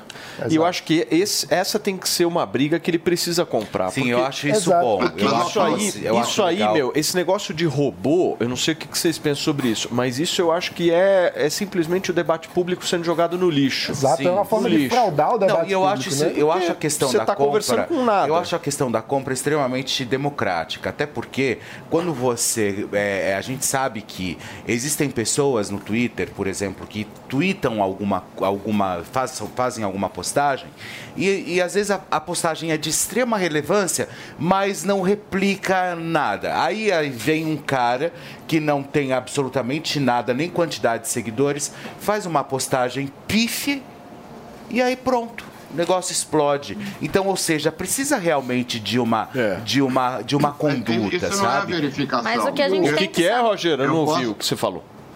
É Porque, imagina, eu posso criar um perfil fake do Roberto Carlos, por exemplo, e comprar a verificação e pronto, eu passo a ser o Roberto Carlos. É, o lance da verificação não tem a ver com, com a exposição, eu acho. A exposição é outra coisa, que eu também não compro. né, Tem gente que compra, assim como se tinha jabá antigamente. Mas, enfim, é- é o lance da verificação, o selo é de verificação. Então eu posso agora me tornar uma outra pessoa, porque eu posso todo mundo sabe que é fácil criar um perfil fake e daí eu compro um selo de verificação e pronto, e aí? E tem também uma outra história que eu queria ouvir de vocês. Ale, queria te inserir aqui nessa conversa, porque tem uma espécie de limitação de publicações no Twitter, né? Que o Elon Musk está tá colocando, e isso tem gerado uma certa polêmica, do tipo, ah, eu não posso falar quando eu quero, a hora que eu quiser, vai ter um limite específico. Como é que você vê isso? Olha, é, eu acho que tem uma falsa questão em relação a essa coisa de comprar ou receber o que eles chamam de legacy. É, por quê? Porque são duas coisas diferentes. Uma coisa é o seguinte: se a empresa Twitter quiser ter um faturamento vendendo algum serviço premium, como qualquer site faz, não tem problema nenhum. Cria o Twitch Pro, Twitch Premium, Twitch whatever, e aí dá algum tipo de serviço é, é, específico para quem está pagando. Isso é uma coisa. Outra coisa é, é, eu, como o Roger, é, é, sou do, do, do verificado raiz no Instagram, no Twitter e tal. Isso é uma outra coisa, isso é uma distinção. É, é, é- o- o Twitter dizendo: olha, a gente acha que essa pessoa aqui merece uma distinção por algum motivo, no mínimo, porque ela é uma pessoa que tem alguma relevância no debate e ela costuma ser muito imitada por perfis falsos. E isso Exatamente. já criou muito problema. Então é uma maneira que você tem. E, e- e- e no jornalismo isso já aconteceu bastante. Muitas vezes notícias foram em grandes veículos de comunicação foram dadas como se fosse a opinião de alguém quando na verdade era a opinião de um perfil fake. Então não é uma coisa ou outra, devia ser as duas coisas. Você devia ter um selo de identificação onde você tem certeza que aquele lá é o Roger, que aquele lá é o Paulo Matias, que aquele lá é o Felipe Campos. Você tem que ter certeza que é a pessoa. Exatamente. E você pode ter, ao mesmo tempo, serviços pagos que te dão algum tipo de vantagem, entendeu? Porque o, o, o, você poder comprar, por exemplo, um atendimento no serviço ao consumidor mais rápido, você ter um, um tweet que aparece mais, você pode pagar por isso, não tem problema. Ao mesmo tempo, você comprar um título de distinção é mais ou menos tão ridículo quanto alguém comprar um título de nobreza. A partir É. de amanhã você é o Marquês de Rabicó, você é o Visconde de Sabugosa. É, bem isso. É. Entendeu? Exatamente. A Branca de Neve. Isso, você está comprando, isso. você está comprando um título de distinção que, que, não, que, que você não fez por merecer. Aí nesse caso, Ah, não, mas daí eu discordo. Eu acho, eu acho que é legal, é democrático, eu acho que é bacana. Porque foi o, que eu- foi o que o próprio Paulo levantou aqui. Às vezes você, tendo um perfil, como o próprio Paulo disse, de direita, tem muita gente que está com milhões de seguidores no próprio Twitter e não tem o selo de verificação.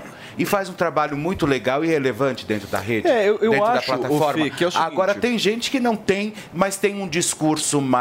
Também pode ser, porque a gente sabe que o Paulo gosta de tomar um vinho à noite, enfim, mas assim, a gente sabe que a gente não pode tirar também a. a, a a relevância dessa história, entendeu? Já que ele faz e tira os estagiários lá com o periquito azul na Ô, Fê, cabeça. o que eu não entendeu? gosto das redes sociais é a falta de transparência.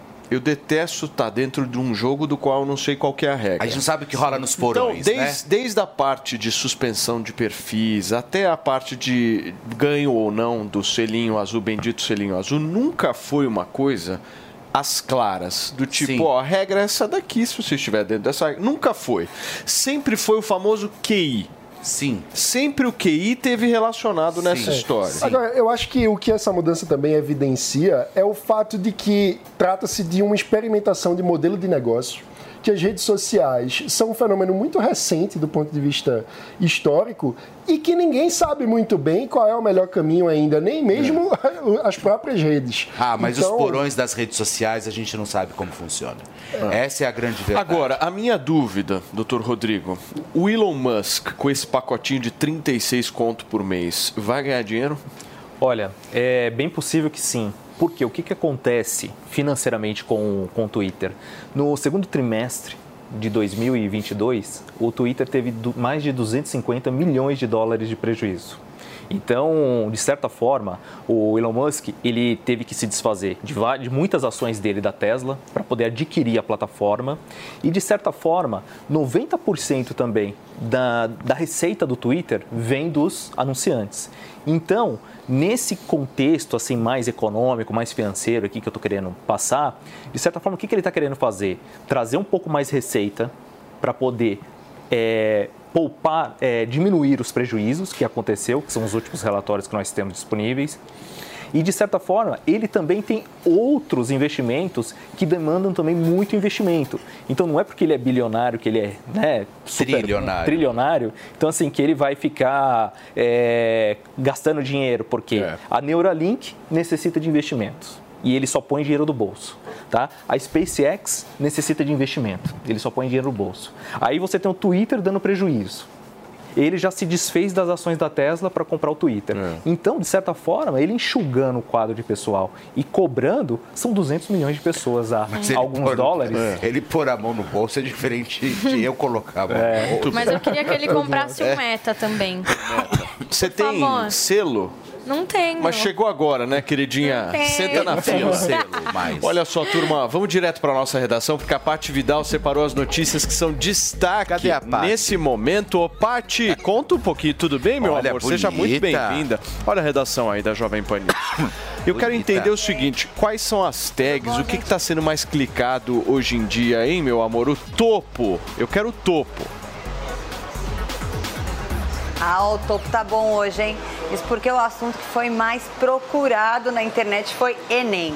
Pois é, o MEC ia liberar né, o resultado do exame de 2022 para a semana, a semana que vem, porém eles liberaram tem poucas horas e isso bombou. Então o assunto realmente mais procurado hoje na internet realmente foi o Enem.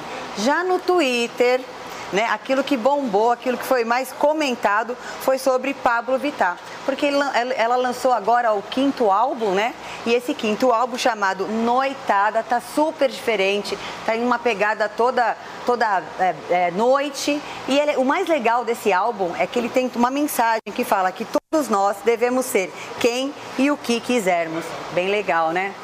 Para finalizar, falando ainda desse da área da cultura, eu fiquei sabendo que o Felipe e o Paulo amam Titanic. Então Ah, eu trouxe aqui também uma Titanic é notícia, meu uma notícia. É, Titanic pois é o é, meu eu trouxe filme, uma notícia que vocês vão adorar, então. Olha lá. Então vou te contar que para comemorar os 25 anos do lançamento do Titanic, muitas salas de cinema vão reexibir o filme pelo Brasil, em cinemas de 4K e 3D. Então aí, ó, final de semana, se vocês não tiverem nada para fazer, já tem um compromisso bom, hein? Muito bom, Pati. Obrigado pelas suas informações. Então a Pati está dando aí toda a repercussão na internet do que está rolando. O que, que é que você quer, Fernandinha? Você quer me zoar, né? O que, que você quer? Coloca aí na tela aí para mim, por favor. O que, que você está querendo lá, aprontar vamos comigo, ver. hein? Não, já, já vi Cadê? que não vai ser coisa boa. Got Tela preta. Olha aí, ó. Olha aí. Ah, que graça. Imagens do Titanic. Não, é um filmaço, né, gente? É o melhor filmaço. Muito é o bem. melhor filme do Turma, século. mas antes, deixa eu falar uma coisa pra vocês. São 11 horas e 21 minutos pra vocês que nos acompanham aqui na programação da Jovem. Você sabe, se você não entendeu, Felipe Campos, que dirá eu? Mas eu acho que vem alguma coisa por aí. Antes de qualquer outra coisa, já Voltou. vejo, já vejo aqui no estúdio. Aliás, gente, deixa eu mostrar Foi isso aqui pra sucesso, vocês. Não, Fê. Sempre é, né, Fê? O Fê, esse é produto aqui. Ô, Roger, dá uma ligada, ó. Esse produto aqui que vai pra tua casa, ó. Esse é o Melanvic, produto novo. Valeu. Que a Irvic tá lançando aqui no Morning Show, justamente pra você tratar As daquelas manchinhas que você tem manchinha aí. Mostra aí o Manchinha Roger não, pra é um mim. Ó a manchinha do né? Roger aí, Na ó. mão, remove também. Essa, Aqui, ó, melado, aqui. essa manchinha aí, meu, dá pra para ser tratada com esse produto aqui sensacional que você paga, passa toda noite ele. É isso, Andrade? Exatamente. Toda noite na primeira semana você passa em dias intercalados, porque ele tem mais de 18 eh, princípios ativos na, na, na formulação clareadores. Que legal. Então, assim, é por isso que dá a ação que dá. E, Paulo, eu comentei ontem a questão do laudo de eficácia comprovado pela Anvisa e do teste de eficácia comprovado. Sim. É. E a gente sempre fala que contra dados não há argumentos. No teste de eficácia da Anvisa, 89% das pessoas tiveram melhora no Não, clareamento melasma de mancha. É aquelas manchas marrons que ficam na pele. É feio, E né? quando gente? a gente faz o teste de eficácia, são utilizadas pessoas para chegar a uma, uma conclusão final, um denominador comum, que é Uhum. 89% das pessoas tiveram melhor. E hoje nós estamos aqui com a Janaína, que Ô, inclusive Janaína. tem uma imagem de antes e depois dela que é sensacional. A gente estava conversando nos bastidores justamente a questão do efeito Cinderela, se voltou, se não voltou, e o desespero que ela tava quando começaram a aparecer as manchas, o período que as manchas apareciam mais, o período que apareciam menos e tudo que ela tentou fazer para remover as manchas, né, Janaína? Verdade. Fiz muita besteira também. É. Já usei Pô, que legal, hein? bicarbonato, toda que é receita caseira, fiz tratamento de estética e nada deu certo. E quanto tempo você usou o produto e começou a dar resultado? Três meses. Na Oh. primeira semana eu já vi o resultado que foi no nariz. Que legal. Na É. primeira semana. Ela falou, bem- ela, e ela falou assim, gente, na primeira semana eu já senti a é legal diferença. pra caramba. Imagina, por exemplo, você tem uma mancha na pele, é o que eu falei antes. As pessoas elas se submetem a diversos procedimentos, a diversas loucuras para poder remover a mancha. Sim. Ela falou que utilizou água de arroz, não foi? Água de arroz, bicarbonato, pasta de dente para clarear. Ah, passa tudo, né? Exatamente, Tudo que as porque realmente- ensinam. E tem uma que foi a pior, né? Que falaram pra mim que assim que meus bebês nascerem, era pra mim passar a fralda de xixi, que era o melhor, mas não tive coragem. Não, você está entendendo a, a- a que É o ponto chega o desespero o da pessoa quando ela é. tem uma mancha? É. E ó, até procedimento estético você fez, né? Fiz. Quanto Fiz tempo foram? Dois meses, aí eu já dei uma parada porque ele voltava. No período menstrual ela aparece mais, mais resistente.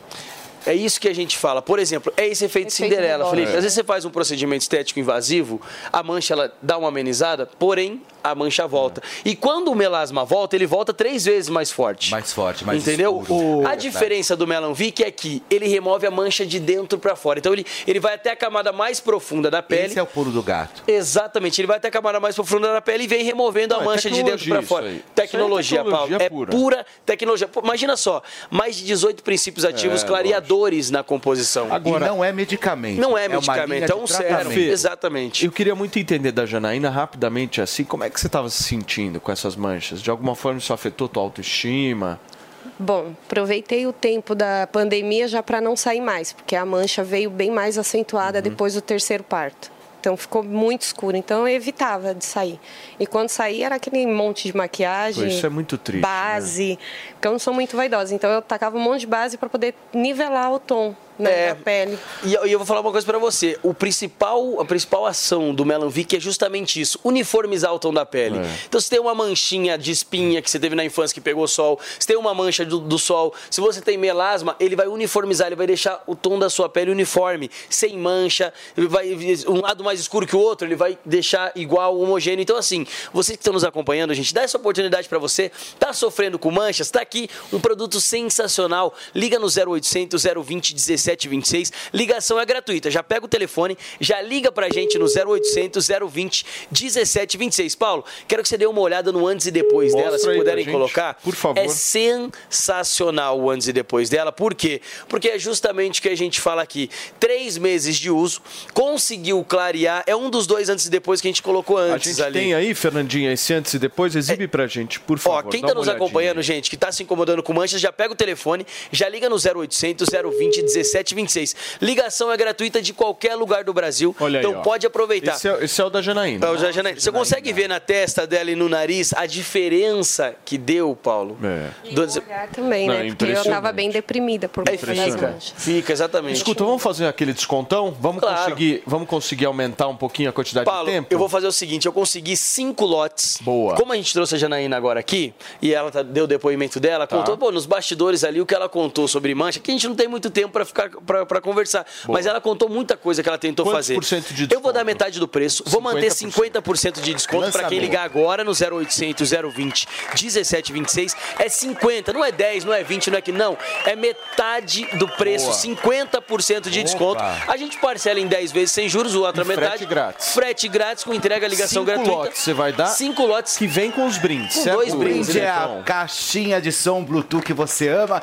e também o seu Melanvic em cápsula. Por quê? Porque você precisa tratar de dentro pra fora também. Gente, né, cinco lotes acabam em uns 10 minutinhos É, no os máximo. mil primeiros, a gente sabe que a audiência é muito mais alta que isso. Só no Boa. YouTube tem milhares. Então aproveita, liga no 0800 020 1726, paga só metade do Boa, preço Andrade. e leva dois brindes pra casa, Paulo. 0800 020 1726, 50% de desconto nesse produto sensacional que retira manchas da Opa! pele que todo mundo tem, certo? É isso. Gente, vamos falar um pouquinho de racismo agora no programa, porque o Ministério Público e a Polícia Civil de São Paulo investigam por suspeita de racismo, homofobia e discurso de ódio um cabeleireiro e empresário aqui de São Paulo que foi acusado de ofender negros, pessoas obesas, gays, feministas e petistas. Fê, o que foi que ele disse? Olha só, é, é o seguinte: um cabeleireiro ofendeu negros, obesos e gays. E as ofensas vazaram. E olha, gente, é, tem aspas de um trecho do que ele disse e eu vou ler para vocês. Vamos lá. Essa história foi bem esquisita, pessoal. Eu coloquei uma regra para mim: eu não contrato gordo, eu não contrato petista e eu não contrato preto. No caso da mulher, tem duas coisas. Mano, gorda e preta, ela não cuida nem do próprio corpo. Como é que eu vou ter responsabilidade na vida? Esqueci de falar, mano. Que estava falando com um amigo, óbvio. Não contrato mais viado, principalmente viado, a não ser que a pessoa estiver mentindo. Diz Diego Bezerra Ernesto, empresário e dono de um salão de cabeleireiro em Perdizes, aqui no bairro de São Paulo, né? Zona e, tem um- e tem uma foto, inclusive, dessa mulher negra. Poxa, e olha, eu vou te falar uma coisa, eu conheço o Diego. Conhece? Sério? Conheço. Mas eu, eu, eu fiquei, eu fiquei completamente estarrecido. Você não esperava isso soube- de uma Não, pessoa como Jamais, jamais. Ele tem um salão gigantesco em Perdizes, enfim, mas vai lá entender por que, que ele deu essa derrapada, o que, que ele está querendo fazer. Não sei, ele nunca foi uma pessoa dessa forma. Não sei por que, que ele teve essa atitude, entendeu? Eu conheço, não é meu amigo, né? Mas todas as vezes que eu fui, que eu estive no salão, eu sempre fui muito bem recebido, sempre tive. Eu acho que talvez, eu acho que toda essa questão, eu acho que mexeu muito também com a cabeça das pessoas, sabe? tipo de mas questão que você isso, tá falando? Política? Mas isso, isso não ausenta ele de nenhuma responsabilidade de ter falado uma coisa dessa. Que triste. Porque o que ele fez foi crime. Mas, Fê, você acha que política mexeu com a cabeça eu dele, acho, é isso? Eu acho. E ele Eu é o acho. quê? Mais Não, bolsonarista? Não só, né, dele, né? Mexeu com a cabeça de todo mundo, né? É, sim, ele é mais pra direita. É uma pena isso aí, né? Essa guerra cultural, ela tem como característica. É o que a gente estava falando no o início do pior programa. das pessoas. É, exato. Porque a gente já falou algumas vezes, nós somos animais. Os animais têm uma tendência de gostar daquilo que é igual, não gostar daquilo que é diferente.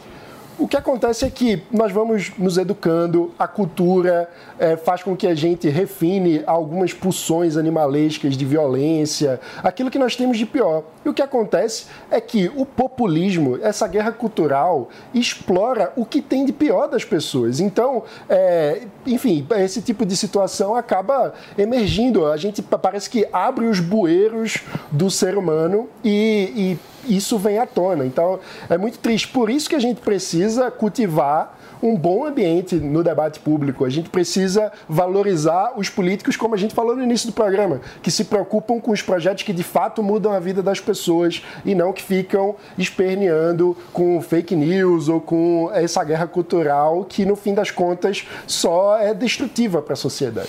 Muito bem, turma, nós estamos ao vivo aqui na Jovem Pan nesta quinta-feira, são 11 horas e 31 minutos.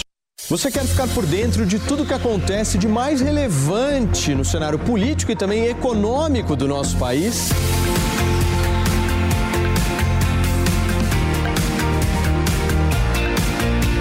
Seu lugar é aqui. Aqui tem debate, aqui tem discussão, aqui tem opiniões divergentes. Esse é o nosso 3 em 1 a partir das 5 horas da tarde, ao vivo, na Jovem Pan News. E aí, tá embarcando no mundo de apostas esportivas e não sabe por onde começar? Então conheça o vaidebob.com. Simples, fácil e intuitivo, o site te oferece as melhores odds do mercado e tem mais. Nas redes sociais, arroba vai de Bob, você tem postagens diárias sobre as principais disputas e dicas para fazer aquela fezinha. Muita gente acha que apostar é um bicho de sete cabeças, mas agora que você tem o Vai de Bob, fica relax. Então já sabe, na dúvida, vai de Bob. Jovem Pan Saúde. Saúde e visão com o Dr. Michel Wade Fará. Retinopatias tóxicas. Diversas medicações de uso sistêmico podem afetar a parte posterior do olho e, mais propriamente dito, a retina. A substância mais frequentemente utilizada em nosso meio e que apresenta um potencial de causar toxicidade da retina são os antimaláricos e o tamoxifeno. Atenção! Os antimaláricos que ganharam grande notoriedade na pandemia Covid-19 são a cloroquina e a hidroxicloroquina. São úteis e eficazes também no controle das doenças reumáticas. A frequência de retinopatia em pacientes sob uso prolongado de cloroquina ou hidro- hidroxicloroquina é de cerca de 5 a 10%. Inicialmente, o paciente percebe uma alteração do campo visual central e no teste de visão de cores já nota também algumas deformidades da, da detecção das cores. Posteriormente, pode ocorrer perda de nitidez, formação de um aspecto do fundo do olho denominado mácula em alvo, ou também chamada por comparação com olho de boi, sinais que o oftalmologista deve reconhecer pronta- prontamente. Essas alterações da retinopatia são irreversíveis e, portanto, é fundamental que o seu diagnóstico seja precoce, seguido de uma imediata suspensão do uso da medicação por um outro medicamento alternativo. Para ter o conteúdo na íntegra e outras entrevistas, acesse o canal do YouTube Jovem Pan Saúde e também o aplicativo da Panflix para Android e iOS. Jovem Pan Saúde. E se eu te disser que existe uma grande oportunidade para você faturar no mundo digital? Não precisa de seguidores nem de experiência. O curso Empreendedor Digital vai te ensinar em sete módulos todas as ferramentas para trabalhar ou como afiliado ou como criador de produtos digitais. E não importa a sua profissão, você pode monetizar seu conhecimento. Garanta essa oportunidade. Acesse agora niucursos.com.br e se inscreva. Conectado com a informação. Rádio e internet. Jovem Pan.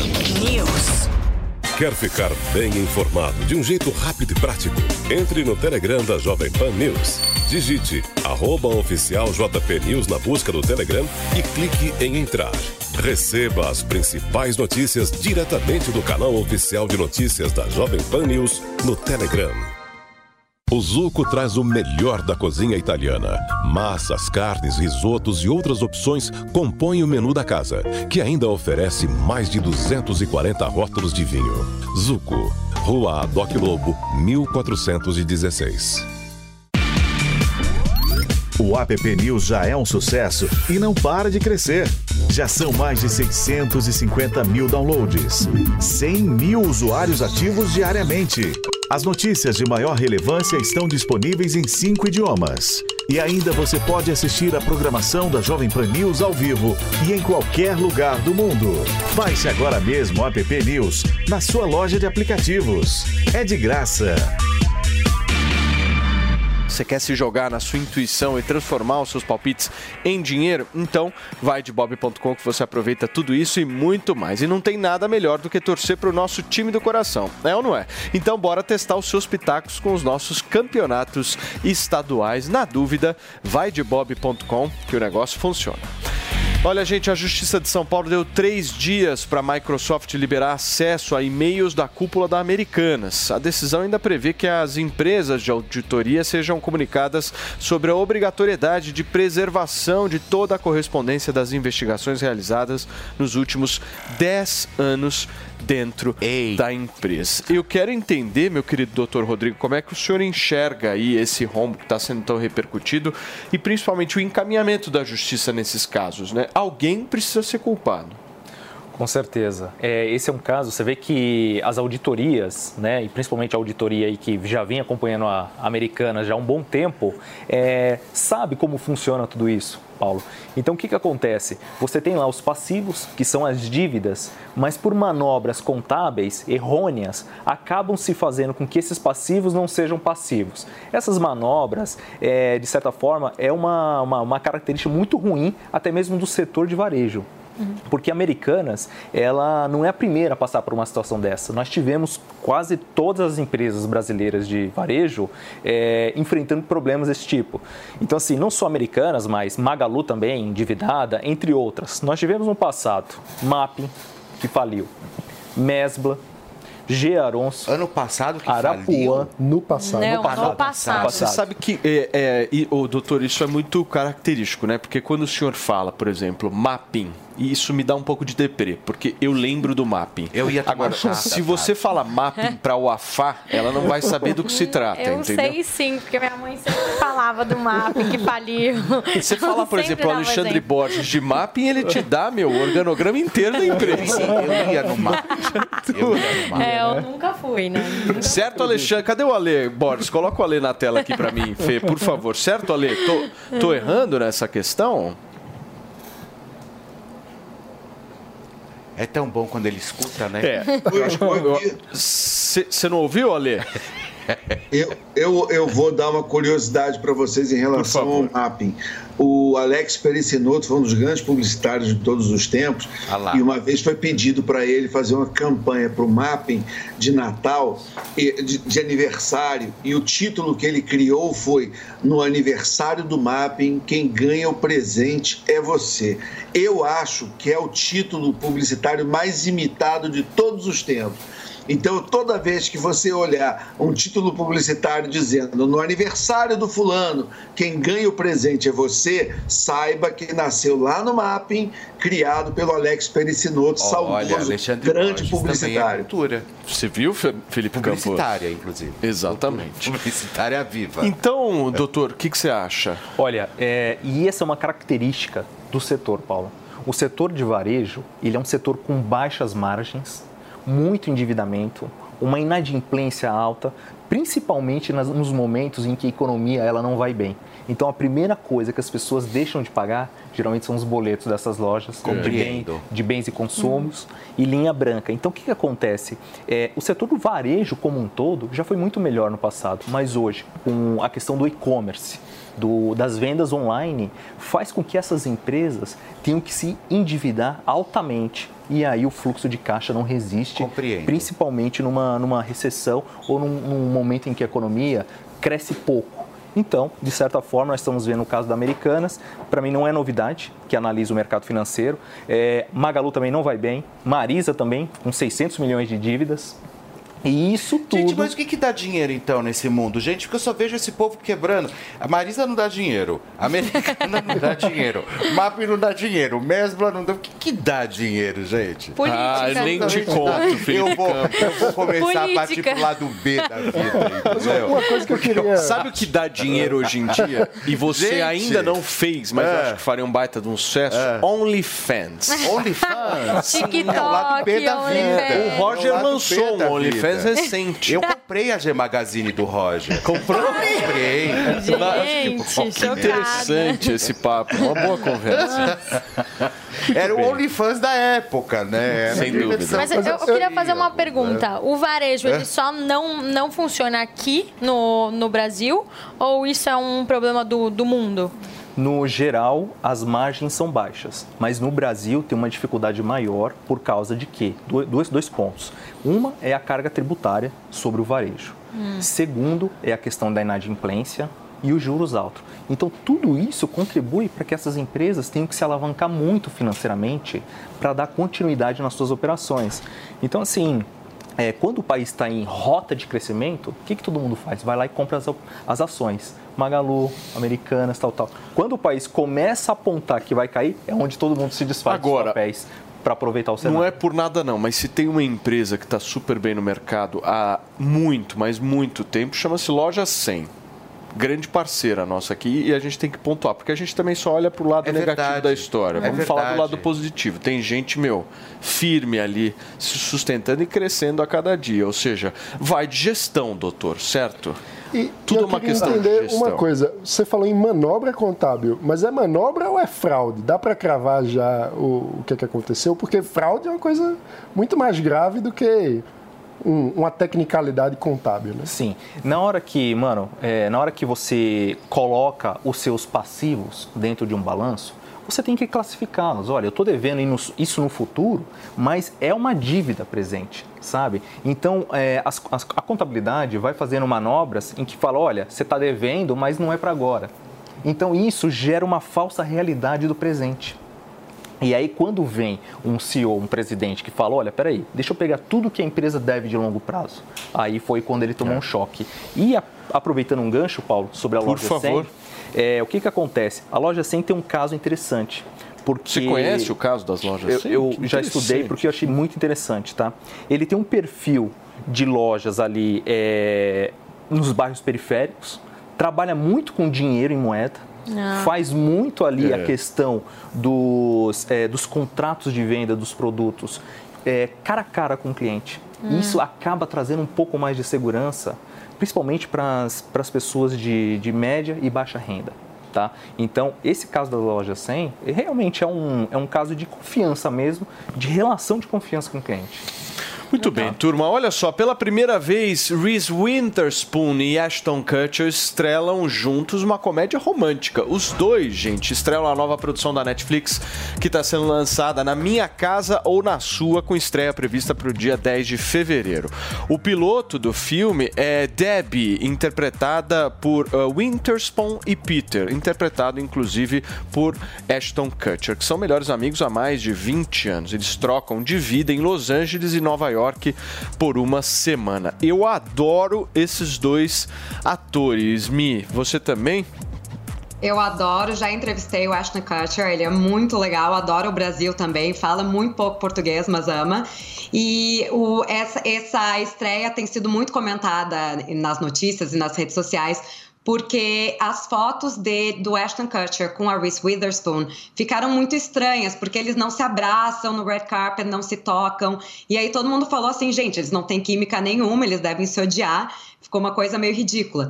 Chegou ao ponto de até a Mila Kunis, que é a esposa do Ashton Kutcher, escrever para eles dois, mandar uma mensagem de texto em grupo, um e-mail em grupo, falando: gente, vocês estão muito estranhos, vocês tinham que ter se abraçado tal. Eh, Coitados, agora tudo que é entrevista eles têm que falar sobre esse assunto. E o Ashton Kutcher recentemente falou até numa, num talk show falando que era uma, uma situação de não tinha como ganhar na situação. Se eles se abraçam e são todos amiguinhos, vão acusar ele de ter um caso com a Reese Witherspoon. Se eles ficam meio estranhos, aí é porque eles estão estranhos. Então, mas ele deixa muito claro que um dos motivos pelos quais ele topou fazer o filme, ele já estava no momento que ele não sabia se ele ia continuar atuando ou não, se só ia fazer pequenas participações, porque ele é um grande empreendedor, né? Ele tem muitos investimentos e, e trabalha nessa área mais de tecnologia, em novas empresas, startups. Então, o que convenceu ele foi que o filme seria com a Reese Witherspoon e o filme também é escrito pela mesma pessoa que fez O Diabo Veste Prada.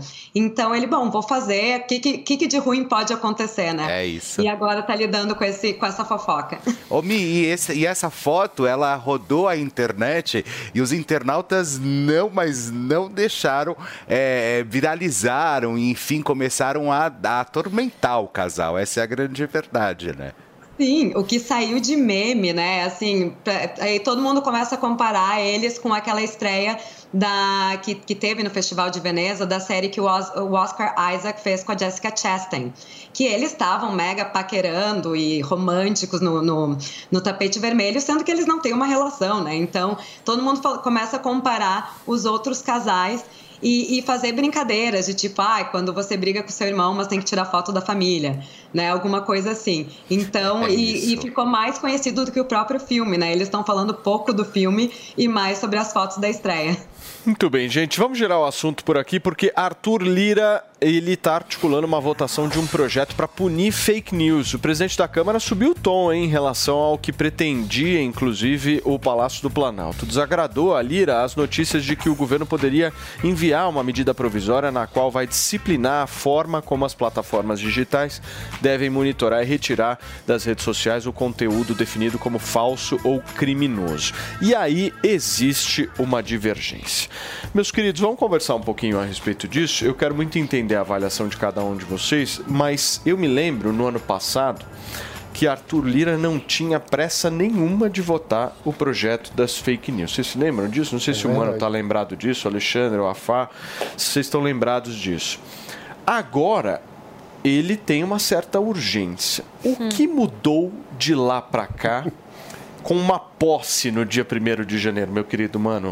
A relação dele com o governo, quer dizer, essa não mudou, porque ele é sempre da base. né? Ou seja, não mudou nada. O que mudou foi a tendência do governo e como ele entende é, o poder dele nesse jogo de interesse com o executivo. Agora, uma coisa muito importante é que a gente precisa saber qual vai ser o texto desse projeto, porque esse é um tema muito relevante. A gente sabe que a liberdade de expressão é fundamental, isso quer dizer tanto que os indivíduos precisam ter o seu direito à expressão garantido, como que nós precisamos encontrar meios de evitar as fraudes no debate público, como a gente vem falando a respeito, por exemplo, do uso de robôs de forma artificial para nublar e mudar o clima do debate público, tentando fazer as pessoas acreditarem que uma determinada opinião é mais compartilhada do que de fato é. Então, é muito delicada é, essa situação. A gente precisa entender qual vai ser o texto da lei, porque pode ser uma regulação positiva se atacar, por exemplo, os robôs que poluem o debate, mas pode ser perigosa se abrir margem para um ataque à liberdade de expressão. O Afá, o que, que você pensa sobre isso? É, só para contextualizar, a gente já tem esse texto. Esse texto ele, ele já está escrito. Mas o principal ponto dessa, dessa discussão que esse suposto combate às fake news é, na verdade, censura. E isso já está acontecendo. É, o, o governo ele já está silenciando um monte de gente, o governo já está excluindo contas. Então, isso não passa de uma lei que significa censura. E ponto final. Não tem nada de combate à fake news. A gente trouxe ontem essa discussão aqui, inclusive a gente falou sobre isso, que se algum perfil postar alguma coisa que é fake news, a gente exclui é, aquele ponto específico. Agora, prender gente, bloquear a conta, impedir que alguém possa expor a sua opinião, o nome disso é censura e ponto final. E lembrando sobre a campanha do Lula no ano passado, surgiu essa questão de regulamentação das mídias sociais. Essa pergunta veio até os, os debates e o próprio Lula foi questionado quanto a isso. E o que aconteceu é que o PT e o Lula negaram isso o tempo inteiro. E agora ele acaba de, de assumir. A gente deixa de lado um monte de coisa importante que o Senado e a Câmara, a Câmara devem aprovar para aprovar uma lei ridícula que é de censura. Uma questão importante só sobre o texto da lei é a gente precisa saber quem vai ser o relator do projeto, né? Porque o relator ele pode e, e também qual das versões dos projetos que tratam sobre fake news, porque existem alguns, qual que vai ser o PL que o Arthur Lira vai encaminhar e quem vai ser o deputado designado como relator do projeto, porque o relator tem o poder de mudar o texto, né? Então, quando eu digo que a gente precisa Sim. entender qual vai ser o texto, é qual que é a discussão. O texto ele existe já e é muito mal escrito, inclusive. Roger, o que, que você pensa aí sobre essa possível regulamentação que venha? É, pois é, isso já é um eufemismo, nesse de ah, nós vamos ver o que é fake news. Também já, já, já ouvimos várias vezes é, coisas do tipo ah, liberdade de expressão não é xingar, liberdade de expressão não é não. Não, liberdade de expressão é exatamente isso. Você ter liberdade de se expressar. Se a pessoa quiser te processar é outro papo, mas você ter a liberdade de se expressar. E essa perseguição que está tendo, que já se previa antes da eleição, né, é como a, o Afa disse, é censura. Isso é, é controle, de, de, controle, simplesmente. Não, você não pode falar isso. É a, velha reedição da gente começar a postar receita de bolo no, no jornal, é isso aí. O Borges, o Arthur Lira está reclamando que o governo está querendo tratar esse tema com medida provisória, né? Você acha que ele está certo? Não, isso tem que ser muito discutido, porque tem muita gritaria. Eu quero lembrar um caso que aconteceu em 2021, quando um, um cidadão brasileiro ele fez um outdoor onde ele dizia o seguinte: ele, dizia, ele comparava o presidente da época, o Jair Bolsonaro, a um pequi roído o que eu nem sabia o que era, eu tive que pesquisar no Google, que é uma fruta. Ele foi processado pela AGU, que era na época o André Mendonça, que como prêmio acabou virando ministro do Supremo Tribunal Federal. Então, a esse tipo de aberração, foram vários. É, é, é durante 2020, 2021, nunca a Lei de Segurança Nacional foi tão usada como foi naquele tempo para perseguir qualquer pessoa que fizesse qualquer crítica. Não é pedido de agressão física, não era pedido é, é, para dar tiro em alguém, para sugerir que alguém entre na festa aniversário do outro e mate o aniversariante. Foi apenas um, um cara que disse que o presidente não valia um pequi ruído. Ele foi processado por André Mendonça pela AGU. Eu, eu, eu acho o seguinte: tem que ter limite? É óbvio que tem. É porque as redes sociais, não vamos fingir que isso não acontece, as redes sociais elas têm uma velocidade de espalhamento que se alguém inventa uma mentira contra você, até você entrar na justiça, a justiça pegar, investigar, você que passa um ano, passa dois, passa três, a sua vida já está destruída. Então, é, é, se os, os grandes defensores da liberdade de expressão querem estar juntos, eu sugiro que o primeiro caso seja ir atrás de quem quis derrubar um outdoor porque simplesmente cometeu o absurdo, hediondo crime de chamar o presidente da República de Pequi Ruído. Mas quem é que vai fazer esse tribunal do que é verdade ou não? Esse é o ponto. A gente está falando de um governo que hoje já está silenciando só oposição. Se você Exato. pegar exemplos de, de, de pessoas que estão junto do, do governo, eles espalham fake news 24 horas por dia e nada acontece. Um Exatamente. exemplo clássico disso é o, é, o, é o Janones. Quem vai fazer é o judiciário. Existe um ah. poder para isso. O judiciário é o mesmo que manda para cadeia quem é acusado de homicídio, quem ah, é acusado sim. de roubo.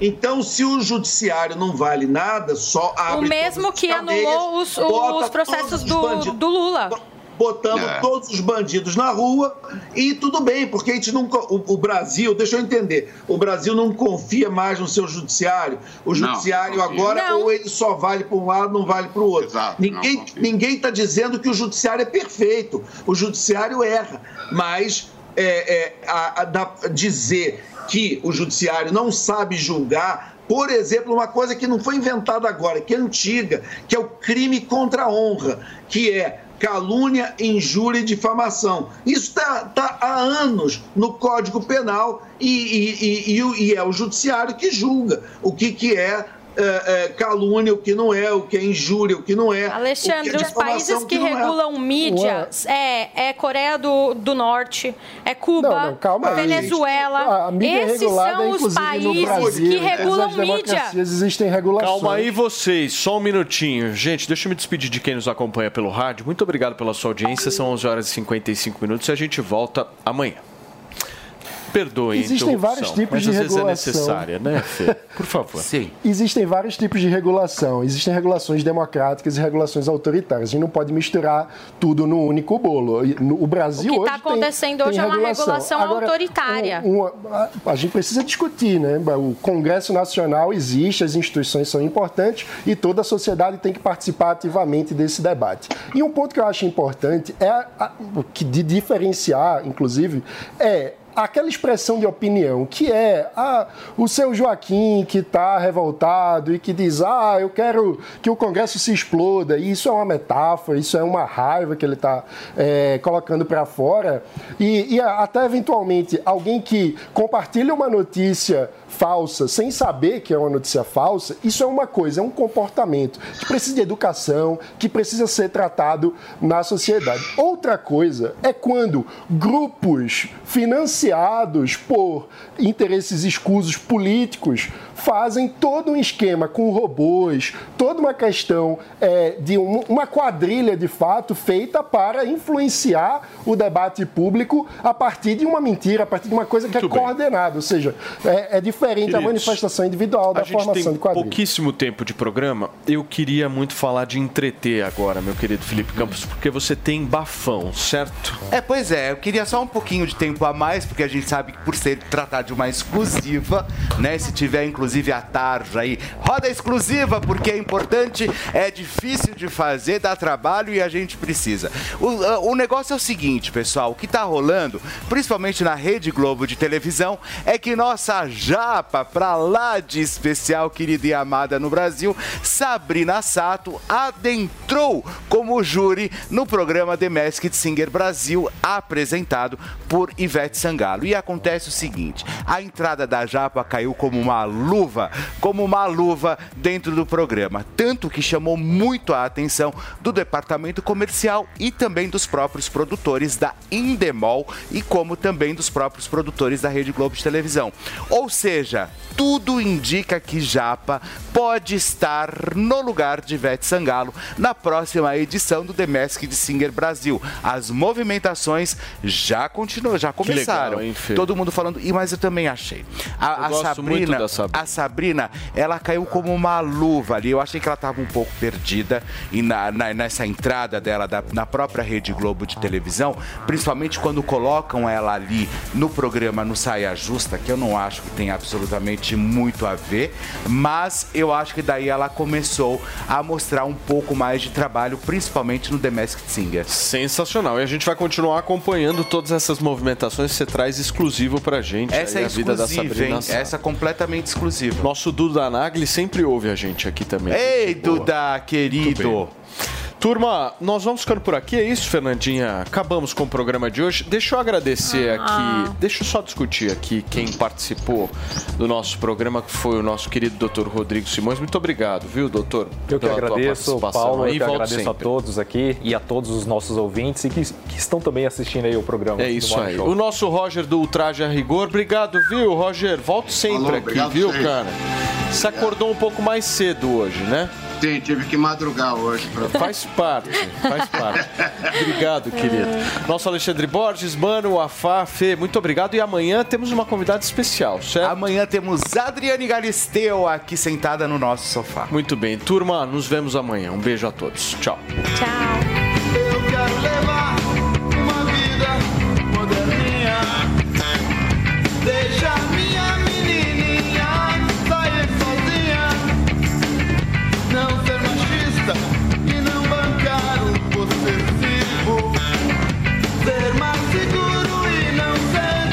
A opinião dos nossos comentaristas não reflete necessariamente a opinião do Grupo Jovem Pan de Comunicação. Realização Jovem Pan News. Hey guys, it is Ryan. I'm not sure if you know this about me, but I'm a bit of a fun fanatic when I can. I like to work, but I like fun too. It's a thing. And now the truth is out there. I can tell you about my favorite place to have fun Chumba Casino. They have hundreds of social casino style games to choose from, with new games released each week. You can play for free anytime, anywhere. And each day brings a new chance to collect daily bonuses. So join me in the fun. Sign up now at chumbacasino.com. No purchase necessary. Group. Void were prohibited by law. See terms and conditions. 18 plus.